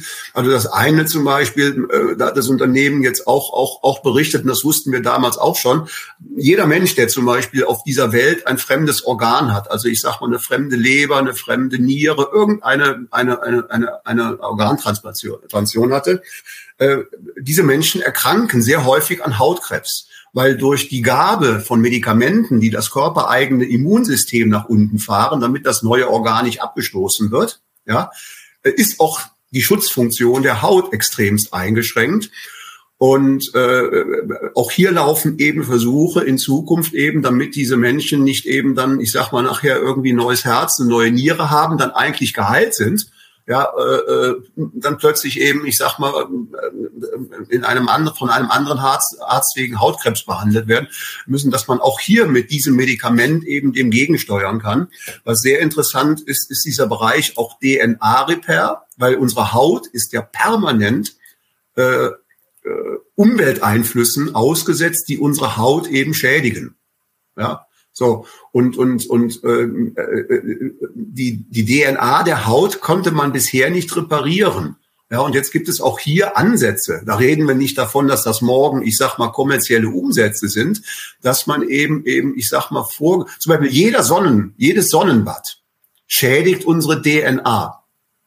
Ja, aber trotzdem mögen wir es ja, wenn wir in Spanien, Italien sind, uns auch mal ein, zwei Stunden in die Sonne zu setzen und tun das ja auch in der Regel und, und cremen uns dann ein. Aber nichtsdestotrotz, äh, äh selbst wenn wir keinen Sonnenbrand kriegen, schädigt es eben schon irgendwie die DNA. Wenn wir, wenn wir einen Sonnenbrand kriegen, ist der Schaden halt umso größer. Ja, und mit, also wir, wir sehen ja hier, das ist äh, auf jeden Fall ein äh, Unternehmen, was zwar forschen kann und auch noch an Skalierung arbeiten kann, aber was ja eben bereits profitabel ist, äh, was es ja wirklich auch von anderen forschenden äh, Biotechnologie- und Biopharmazieunternehmen unterscheidet, dass sie schon ein marktfähiges Produkt haben, dass sie seit 2017 auf äh, Basis des Gewinns hier Aktie profitabel sind, dass also das, was du gesagt hast, äh, CEO muss nicht nur äh, die Forschung auf die Reihe kriegen, die Produkteinführung, sondern auch die betriebswirtschaftliche Seite hinkriegen, dass das bestens funktioniert hat. Die Bilanz sieht hervorragend aus, ja, keine Schulden, sondern umgerechnet 90 Millionen Euro Cash und äh, es hat sich wohl auch schon dann so abgezeichnet, so 2014 bis 2019, dass die Sache ganz gut läuft. Da hat die Aktie ja mal einen ordentlichen Schluck aus der Performance-Pulle genommen, ja, rund eine Verdreißigfachung Äh, und seitdem, naja, muss es erstmal so ein bisschen da hineinwachsen in diese Bewertung. Aber inzwischen sieht es doch eigentlich wieder ganz gut aus, auch bewertungstechnisch. Also ich finde ja immer spannender bei solchen Wachstumsunternehmen jetzt nicht nur auf den Gewinn je Aktie gucken, sondern auf den Free Cashflow. Und wenn wir mal den Unternehmenswert, also äh, den, die Marktkapitalisierung plus das Cashguthaben ins Verhältnis zum Free Cashflow setzen, dann sind wir bei einer 20 aktuell. Und wenn man bedenkt, dass das Unternehmen in den letzten Jahren äh, um mehr als 20 Prozent gewachsen ist, dann kann ich eigentlich nicht finden, dass die Aktie hier überteuert ist. Trotzdem kamen jetzt gerade kürzlich Zahlen raus von Clinuvel und da ging es dann erstmal runter. Was war deiner Meinung nach der Grund? Worüber sind Investoren hier enttäuscht gerade? Mit Sicherheit kann man es natürlich nie sagen, was ein Aktienkurs macht. Wie du selbst gesagt hast, Christian, die Zahlen waren gut. Ja, also der Gewinn und also der Umsatz und Gewinn ist kräftig hochgegangen im, im, im Halbjahr. Ähm, äh, hat eben eine Aktionärsbasis, wo man sagen kann, ungefähr die Hälfte der Aktionäre sind ganz stabile Ankeraktionäre. Da ist eben das Management auch dabei oder auch andere Investoren, die also kein Stück rausrücken.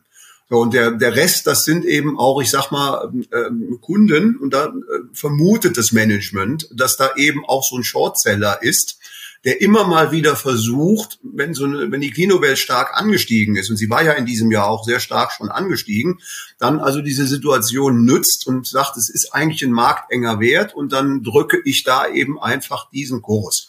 Weil, weil das, was jetzt passiert, ist trotz guter Zahlen eben die Aktie eben in zwei Tagen 20 Prozent runter. Das, das hat sie ja nicht das erste Mal gemacht. Das gab immer mal wieder Phasen, wo so etwas also auch passiert ist.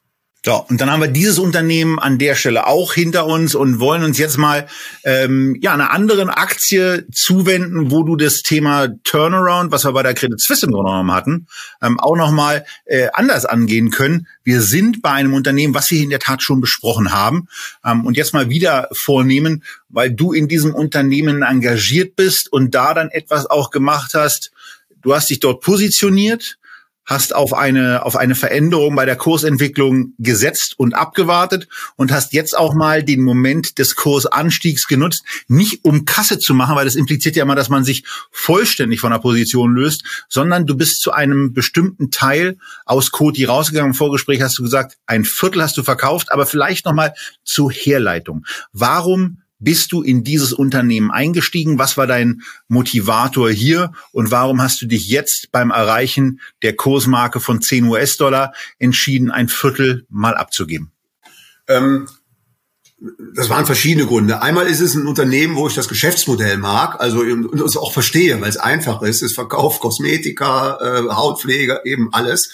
Also es ist auch ein relativ äh, einfaches, verständliches Geschäftsmodell. Und das Unternehmen war eben in äh, die Bedulde gekommen, weil man eben diesen diesen Bereich, so einen großen Kosmetikbereich eben von von Procter und Gamble vor einigen Jahren übernommen hat und sich damit eben verhoben hat.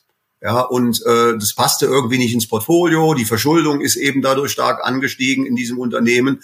Und dann nahm der Kurs und das Unternehmen eben seinen Lauf und landete eben dann in der, in der, in der, in der Verlustzone. Der Aktienkurs ging kräftig runter.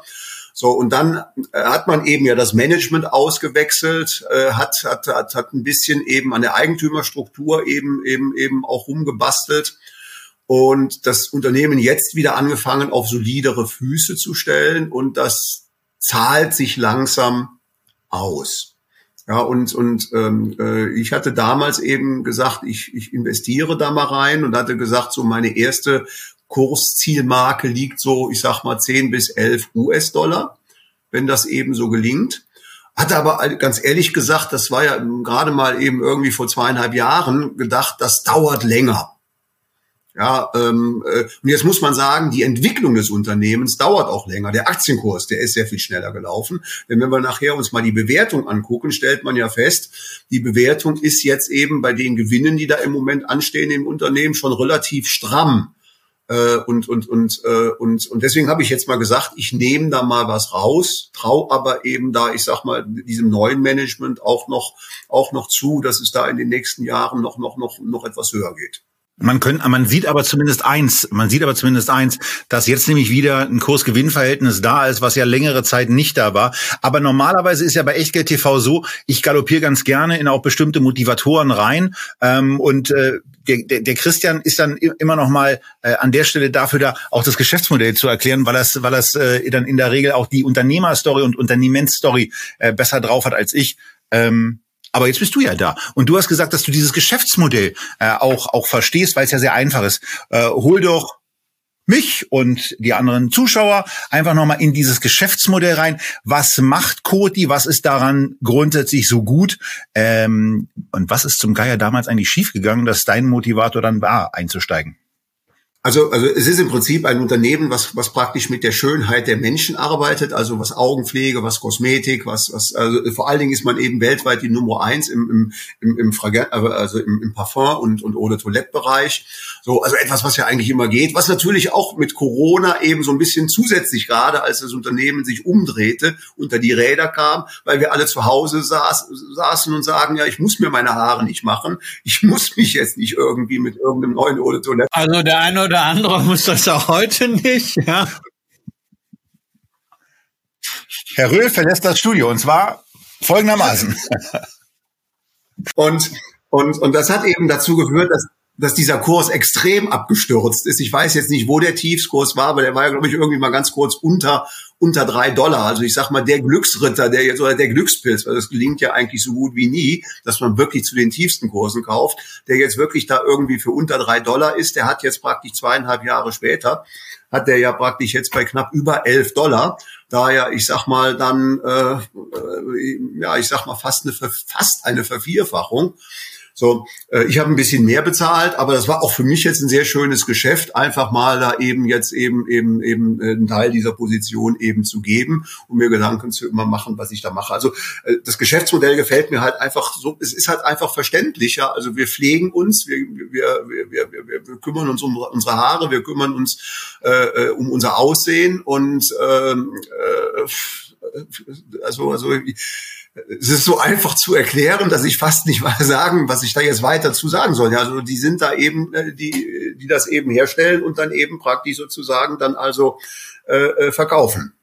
Aber dir fällt noch was ein, oder? Naja, man sollte vielleicht noch mal erwähnen, wir hatten damals auch in der Besprechung darauf hingewiesen, dass sie halt äh, äh, wenig eigene Marken haben, sondern im Wesentlichen halt äh, in Lizenzen tätig sind. Ja, also sie haben, Boss, äh, sie haben, ja, dabei. Boss beispielsweise, Burberry ist dabei, Gucci, ja, da sind wir also jetzt wirklich bei den, äh, bei den Premium, bei den Prestige genannten Marken. Kylie habe ich noch gesehen. Ähm, Kylie ist auch mit dabei. Kylie haben sie, äh, haben sie gekauft, äh, als sie schon äh, in Trouble waren. Da haben sie auch nochmal gesagt, okay, if you're in trouble, then double, ähm, nochmal das Ganze vergrößert. Und was vielleicht auch ganz interessant ist, ist ja die Gesellschaft, mit der man sich hier umgibt, denn man investiert ja immerhin mit einer der reichsten Familien äh, Deutschlands, denn äh, das Unternehmen gehört ja äh, mit zum Reimann-Konglomerat, also der äh, JAB Holding. Äh, Peter Harf, der Vermögensverwalter der Reimanns, hat sich ja selber damals auch, als das Unternehmen ins Schlingern geriet, äh, wirklich da drauf gesetzt, hat äh, die Strukturen komplett umgekrempelt, hat eine neue CEO äh, gesucht, hat das Finanzmanagement umgestellt. Das war so sein, sein letzter großer Deal und man muss zumindest sagen, also er hat es mal geschafft, dass das Unternehmen überlebt hat, weil das war ja jetzt zur Corona-Zeit auch nicht selbstverständlich, denn die sind in diese Krise ja reingeraten mit Schulden von acht äh, äh, Milliarden Dollar. Zeitweise war es sogar noch mal ein bisschen, äh, also acht Milliarden netto. Die Gesamtschulden waren noch ein bisschen mehr. Und da sind sie zumindest jetzt schon mal runtergekommen, ja, äh, auf, äh, auf 5,6. Sie feiern sich äh, natürlich auch darüber, dass man überhaupt jetzt auch mal wieder ausrechnen kann, wie die Schulden sich zum EBITDA verhalten, weil das war halt eine ganze Zeit negativ, weil eben das es gibt EBITDA, wieder eins. Ja, ja, also 2019, 2020 war die Firma sogar EBITDA negativ und EBITDA sind ja sowieso schon Gewinne für Kleinkinder, ja, hingetrickst irgendwie. Ähm, da wollen wir noch gar adjustiert waren sie wahrscheinlich positiv. Ja, adjustiert, adjustiert, da sind wir natürlich auch gerade wieder an so einem Thema. Helmut, da würde mich mal interessieren, wie siehst du das mit den mit den Zahlen hier von äh, von Coty? Also ich habe mal ein bisschen äh, ein bisschen reingeschaut in ihre Kommunikation und da sehen wir dann für das äh, vergangene äh, Jahr 2022 ähm, einerseits acht Cent äh, so richtig nach Rechnungslegungsvorschriften und dann adjustiert 28 Cent. Ne? Und das ist so ist so ein bisschen so dieses Bayer-Syndrom. Bei Bayer haben wir das auch. Diese immense Spanne zwischen den Ergebnissen nach Rechnungslegung und dem, was rumbereinigt wird, ja. Und dann sehe ich jetzt, okay, Sie haben eine Guidance, die ist jetzt 35 bis 36 Cent für das laufende Geschäftsjahr, was zur Mitte des Kalenderjahres endet, ja. Ähm, da bin ich also jetzt bei einem KGV von 32, da kann ich Helmut bestens verstehen, dass er sagt, oh, da kann ist aber gut gelaufen, da kann ich mal was raushauen. Aber jetzt haben Sie auch eine mittelfristige Guidance rausgehauen, nämlich Sie sagen, Sie wollen äh, pro Jahr um 20 Prozent wachsen beim adjustierten Gewinn die Aktie. Und dann gucke ich da drauf und sage, okay, also das waren jetzt 36, drei Jahre mal 1,2 mal 1,2 mal 1,2, komme ich auf 62 Cent und da bin ich für 2026 nach Planung des Unternehmens beim KGV immer noch von 18. Und da denke ich mir, buh, das ist Und da schon, sagst du, das adjustierte EBTA genau, ist und dann das, quasi der Gewinn. Und das ist dann, das ist dann wieder adjustiert. Wie stehst du zu diesem ganzen Adjustierungsthema? Macht, liegt dir das auch so im Magen? Das, das liegt mir auch so ein bisschen äh, im, im Magen und, und wie gesagt, deswegen habe ich mich auch dann nicht mehr so ganz wohl gefühlt und gesagt, also äh, ich, ich gehe da mal, ich gehe da mal zumindestens mal mit dem ersten Viertel raus und äh, je nachdem, wie die Aktie jetzt läuft. Es gibt noch einen anderen Grund. Ähm, äh, ähm, die Aktie ist ja äh, ähnlich wie eben eben Clinovel äh, aufgrund des Besitzes der Familie Reimann eben sehr volatil weil natürlich eben die Hälfte des unter über die Hälfte des Unternehmens natürlich die Aktien ja praktisch sozusagen nicht am Markt sind. Und das haben wir ja auch in den letzten Jahren gesehen, als dann eben Coty diese Probleme hatte, schoss dieser Aktienkurs ja in immer ungeahnter, äh, schnellerer Geschwindigkeit nach unten und ist natürlich jetzt auch viel schneller hochgelaufen. Das ist natürlich jetzt dem geschuldet, dass jetzt eben die Zahlen nicht perfekt sind, aber deutlich besser geworden sind. Jetzt kommt ein bisschen Nachfrage nach dem Unternehmen, da aber über 50 Prozent der Aktien ja eigentlich nicht am Markt sind, sondern bei der Familie Reimann fest blockiert sind, ja, ähm, äh, geht natürlich dann eben bei dieser Aktie der Kurs schneller ab als eben die Entwicklung des Unternehmens. Aber ich sag mal, zuversichtlich bin ich bei dieser CEO. Die, äh, die ist sehr erfahren und ich glaube ihr, äh, dass sie eben im Endeffekt es schafft, weil, weil ich meine, ein großes Thema bei Coty ist, wenn man in den Markt guckt, ja eben eben, äh, wo jetzt, ich sag mal, andere Firmen wie L'Oreal schon sehr viel weiter sind, das ist eben China oder überhaupt Asien.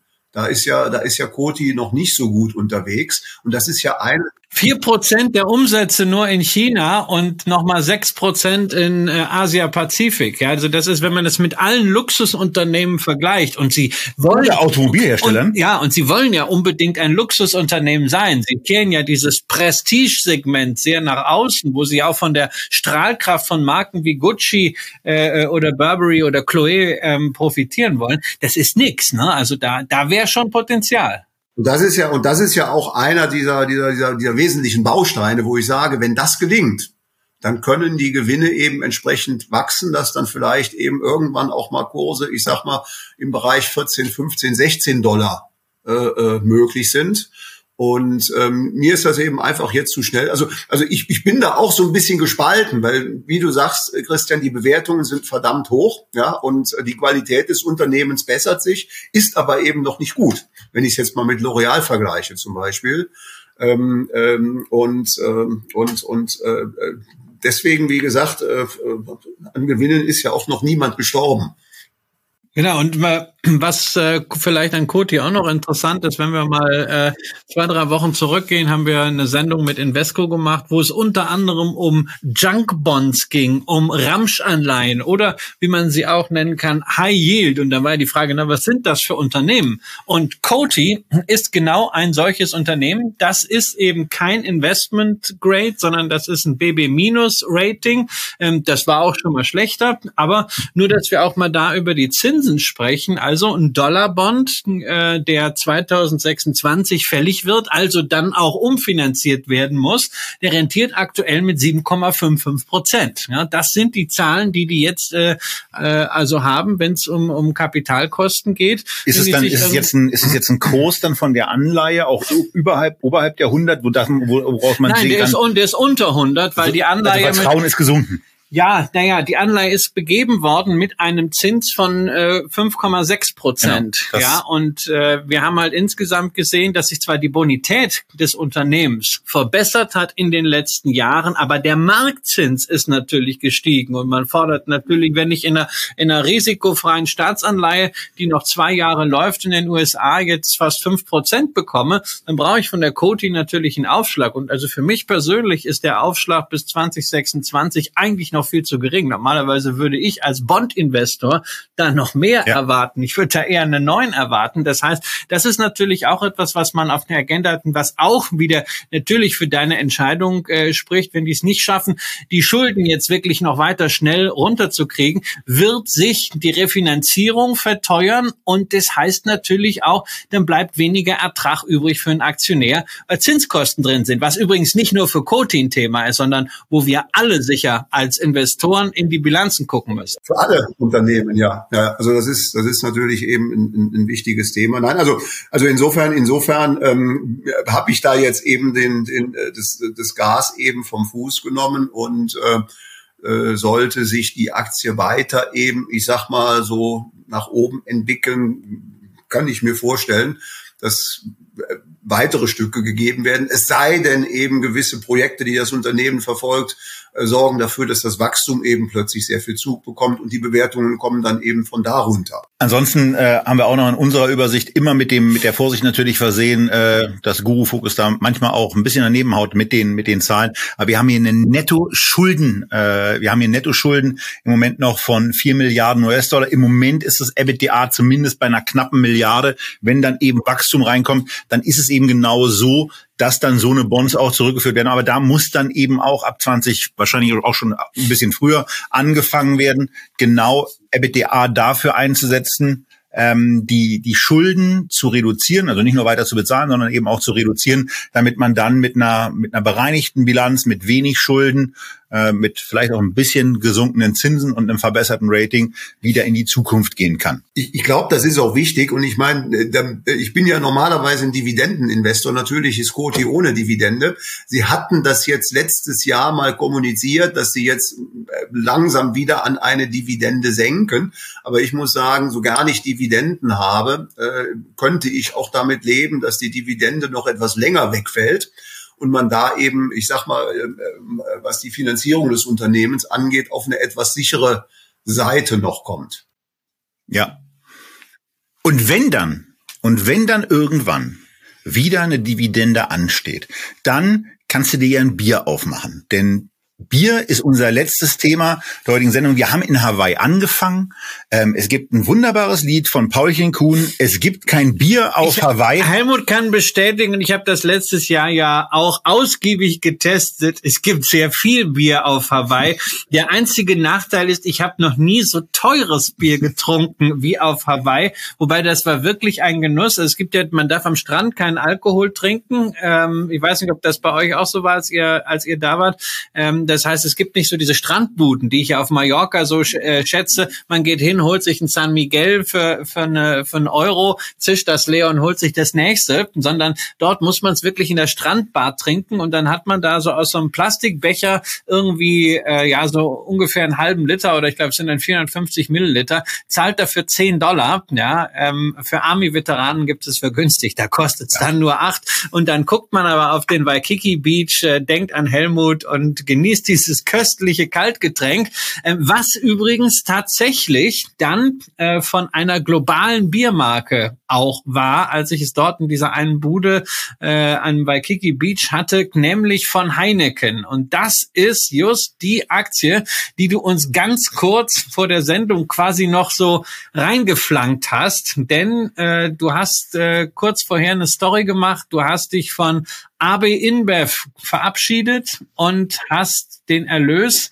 in die Heineken Holding äh, gesteckt. Bleibst also dem Bier treu, wechselst aber die Marke. Tja, und da ist natürlich die logische Frage, was ist denn da der Hintergrund? Äh, warum dieser Wechsel? Es gibt da mehrere Gründe. Ein Grund ist ähnlich wie bei Coty, äh, die Zahlen, äh, also die Verschuldung von, von, von Anhäuser ist, ist relativ hoch. Dann haben wir dort eben einen Großaktionär, hinter den ich mal so ein, zwei Fragezeichen äh, setzen möchte, den Herrn Lehmann. Ja. So wenige nur. ja.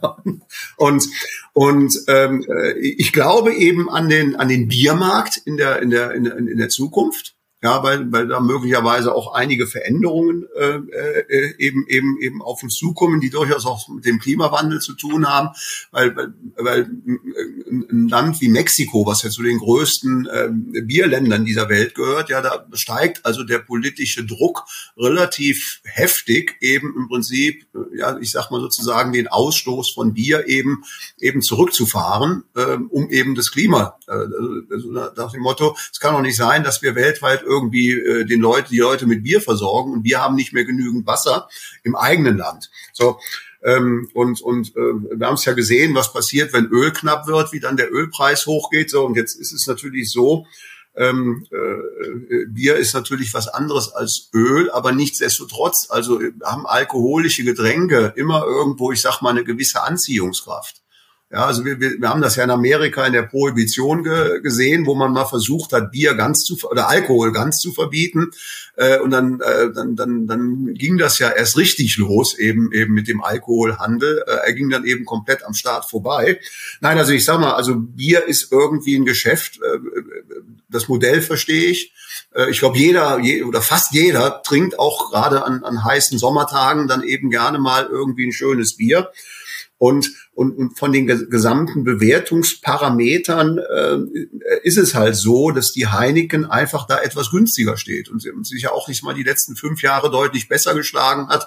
Also, also abgesehen davon, dass die Dividende eine gewisse Stabilität hat, bei Anhäuser ist sie zwischenzeitlich mal komplett ausgefallen, mal mal für ein oder zwei Zahlungen, wenn ich es richtig in Erinnerung habe. Und, und auch selbst heute ist noch die Bewertung von Heineken eben etwas tiefer als die von Anhäuser. Und die finanzielle Situation ist bei Heineken einfach besser und solider als eben bei Anhäuser.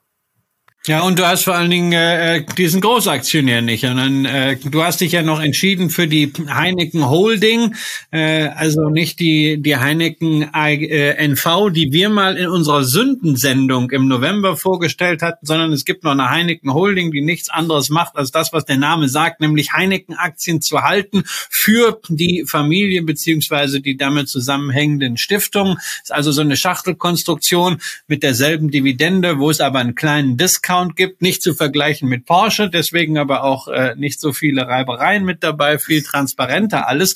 Ähm, und äh, du hast eben nicht den äh, Jorge Lehmann, äh, der bei äh, 3G Capital ja dafür bekannt ist, Firmen finanziell doch mehr oder weniger auszuzehren. Zero-Based Budgeting ist das Stichwort. Wir haben das öfter in der Sendung gehabt, äh, insbesondere auch bei Kraft Heinz, wo das ähnlich gelaufen ist, wo wir auch diese überladene äh, äh, Goodwill-Bilanz haben mit zu vielen Schulden, ähnlich äh, bei AB InBev. Wir haben hier äh, bei AB InBev das sechsfache EBITDA als äh, Schulden, bei Heineken das zweieinhalbfache. Und du hast das ja eben schon gesagt, die Bewertung der beiden Aktien mit dem KGV, zumindest nach vorne geguckt, ist identisch und auf Basis der historischen Zahlen für die letzten zwölf Monate ist sogar die äh, äh Heineken günstiger als das AB liegt, Das liegt bei der AB InBev einfach daran, dass sie wie ein Versorger von, äh, von Jorge Lehmann gesehen wird und er deswegen sagt, naja, nach dem Motto, ist ein Sechser Multiple eigentlich gar nicht so schlimm, weil Bier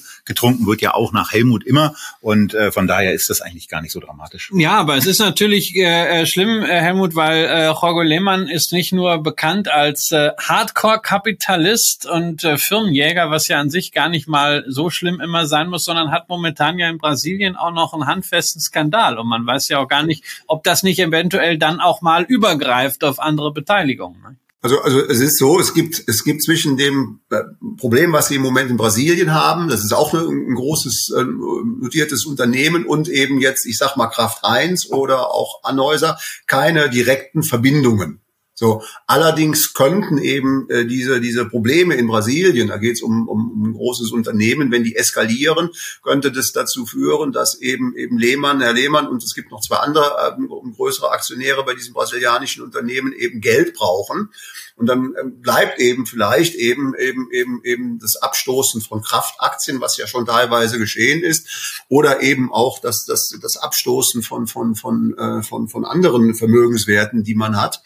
Also ähm, und, und wie gesagt, äh, das Modell von Herrn Lehmann, äh, das wurde oft an der Börse in früheren Jahren bejubelt, ja, eben, eben mit Krediten eben ein Geschäft aufzublähen und, und jetzt sieht man die Schattenseiten. Wir, wir sehen es eben ja eben nicht nur bei der Biermarke, bei Anhäuser, sondern auch, auch Kraft, das ist ja eine Aktie, die ich auch im Depot habe, äh, sieht man eben, wie schwer äh, sich Kraft äh, tut, da wieder auf die Spur zu kommen. Also bei, wenn das, wenn das in irgendeiner Form in Brasilien ein bisschen enger wird, dann ist er ja zumindest bei Kraft noch mit einem anderen Investor zusammen, der solche Situationen ja finanziell ganz gerne ausnutzt, um dann seine vorhandenen tiefen Taschen oder die viel zitierte Elefantenbüchse auszupacken. Die Rede ist von Warren Buffett, der hier mit an der Seitenlinie äh, sicherlich steht, das Ganze aufmerksam beobachtet. Und wenn es für ihn eine Möglichkeit gibt, da äh, bei einem Investor wo er vielleicht auch gar nicht so traurig wäre, dass der mal draußen ist und dass er bestimmte andere Sachen auch bei Kraft Heinz dann eben auf der Durchregierbasis machen kann, dann eben einsteigt, dann wird Warren Buffett da sicherlich dastehen. Kommen wir nochmal zurück zu Heineken, gehen wir auch ein bisschen auf die Bewertung ein. Ähm, wir sehen hier in, in der, in der Guru-Fokus-Aufstellung, dass es ein aktuelles KGV so im Bereich von 21 gibt. Und ja, das ist niedriger als in den Jahren 14, 15, 16, 17, 18. Äh, aber für eine, also für eine Bierfirma, 21er KGV, äh, der Umsatzsprung, da wage ich persönlich auch ein bisschen zu bezweifeln, dass sich der so einfach wiederholen lässt. Bei der Nettomarge sind sie eigentlich, finde ich, mit knapp zehn Prozent auch ganz gut unterwegs. Also wenn du da sagst, da bist du jetzt auch eingestiegen, äh, dann, dann muss ja im Grunde genommen damit auch die Erwartungshaltung verbunden sein, äh, dass die, dass die Aktie noch steigt. An welchen Stellen glaubst du, wird das am ehesten geschehen? Mar also Umsatzausweitung, Margenverbesserung oder Multiple Expansion?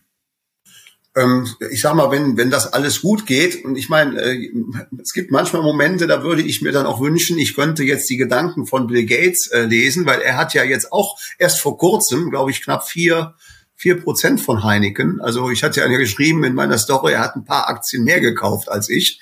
Ähm, ähm, äh, also der hat ja auch irgendwo seine Gedanken. Nein, also ich, ich hatte, ich hatte im letzten Herbst eben eben eben eben äh, verschiedene Artikel gelesen, ähm, äh,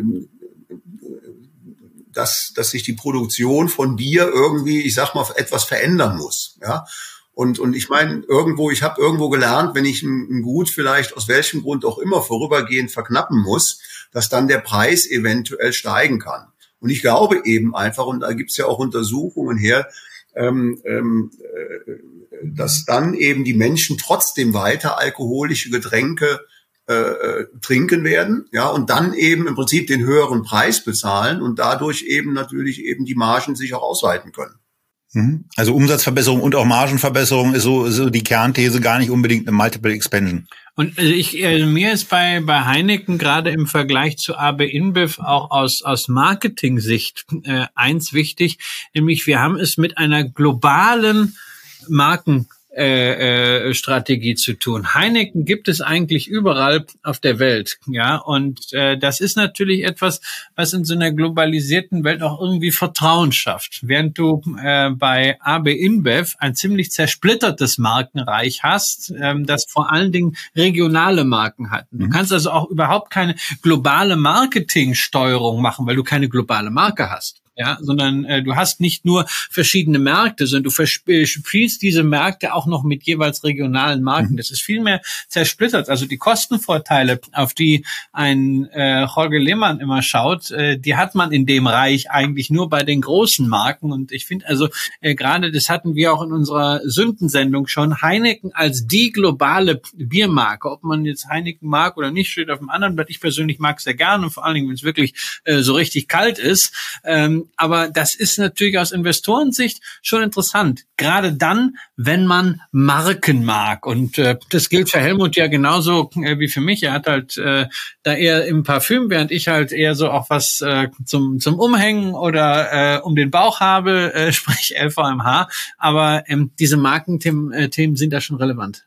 Ähm, wie, wie schätzt du da auch bei deiner Sicht auf den Biermarkt? Dann gibt's ja noch, es gibt ja noch ein paar, schon noch ein paar andere Marken, die da auch, die da auch präsent sind. Wie schätzt du da diesen, diesen Biermarkt ein? Ist das auch etwas, was bei dir ähm, eine zentrale Rolle spielt oder ist es mehr so im Hinterkopf äh, und dir geht's eigentlich, naja, äh, denen gelingt es, die, äh, die, die ihre Nutzerschaft oder ihre Kunden besser zu monetarisieren und ihre Produktivität zu verbessern? Also ich sag mal, ich glaube, Bier wird immer getrunken und ich meine, hätte ich jetzt, deswegen habe ich ja diese Anhäuser drin, hätte ich jetzt diese Anhäuser nicht, dann hätte ich sie ja jetzt auch nicht verkaufen äh, brauchen oder müssen. Dann wäre vielleicht im Moment die Frage, hätte ich im Moment die, die, die Heineken eben gekauft oder hätte eben abgewartet oder sonst was. Aber ich wollte irgendwo Bier im Portfolio haben und ich war eben unzufrieden mit der Anhäuser, weil sie einfach irgendwo nicht, nicht, nicht aus den Puschen kam und habe gesagt, aber da du eigentlich in dem Segment gerne bleibst und dann, dann, dann habe ich mir das mal so ein bisschen angeguckt. Es gibt ja noch ein, zwei andere börsennotierte Bierkonzerne und bin dann eben einfach eben dann gesagt, ich nehme dann doch dann eben dieses Heineken. Also der, der Helmut wollte unbedingt Bier im Portfolio haben. Ich hätte ja jetzt am liebsten gerne mal allmählich Bier in der Kehle. Das kriegen wir gleich. Das ist natürlich das passiert, was ich anfangs schon äh, im Disclaimer angekündigt habe. Ne? Ich habe ja, ich habe euch gewarnt, Leute. Ne?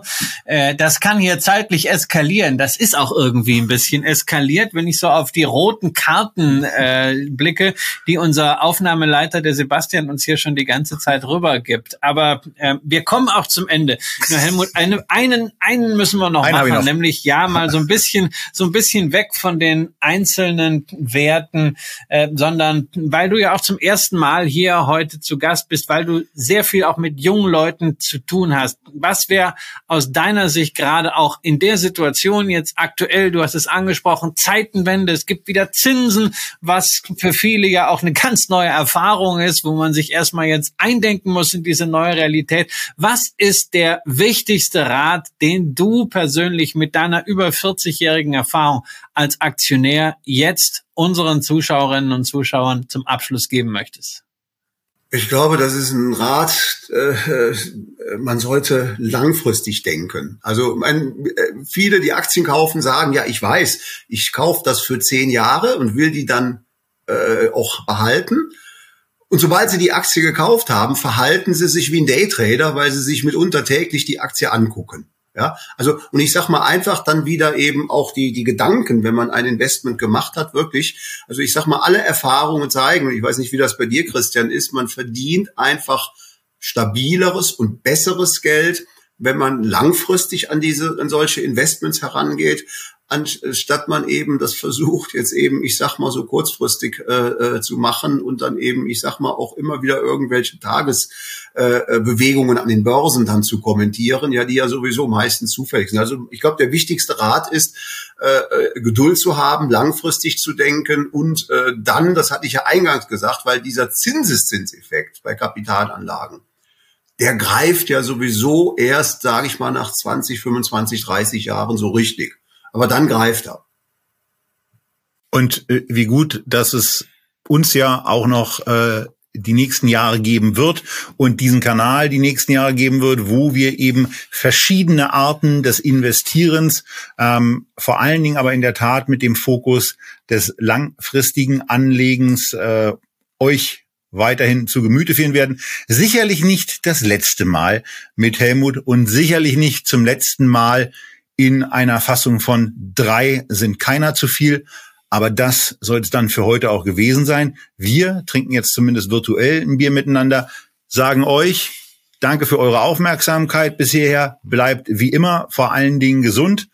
Dann auch noch investiert. Und wenn ihr die eine oder andere Idee hier heute mitbekommen habt, dann freuen wir uns. Wenn ihr anderer Meinung seid, seid ihr natürlich willkommen in den Kommentaren, das auch kenntlich zu machen. Und äh, ja, ansonsten auch zu sagen, ähm, wenn euch Helmut als Gast hier gefallen hat, dann auch gerne mit dem Kommentar, das mehr Helmut zum Ausdruck zu bringen. In diesem Sinne, tschüss aus Berlin, macht's gut.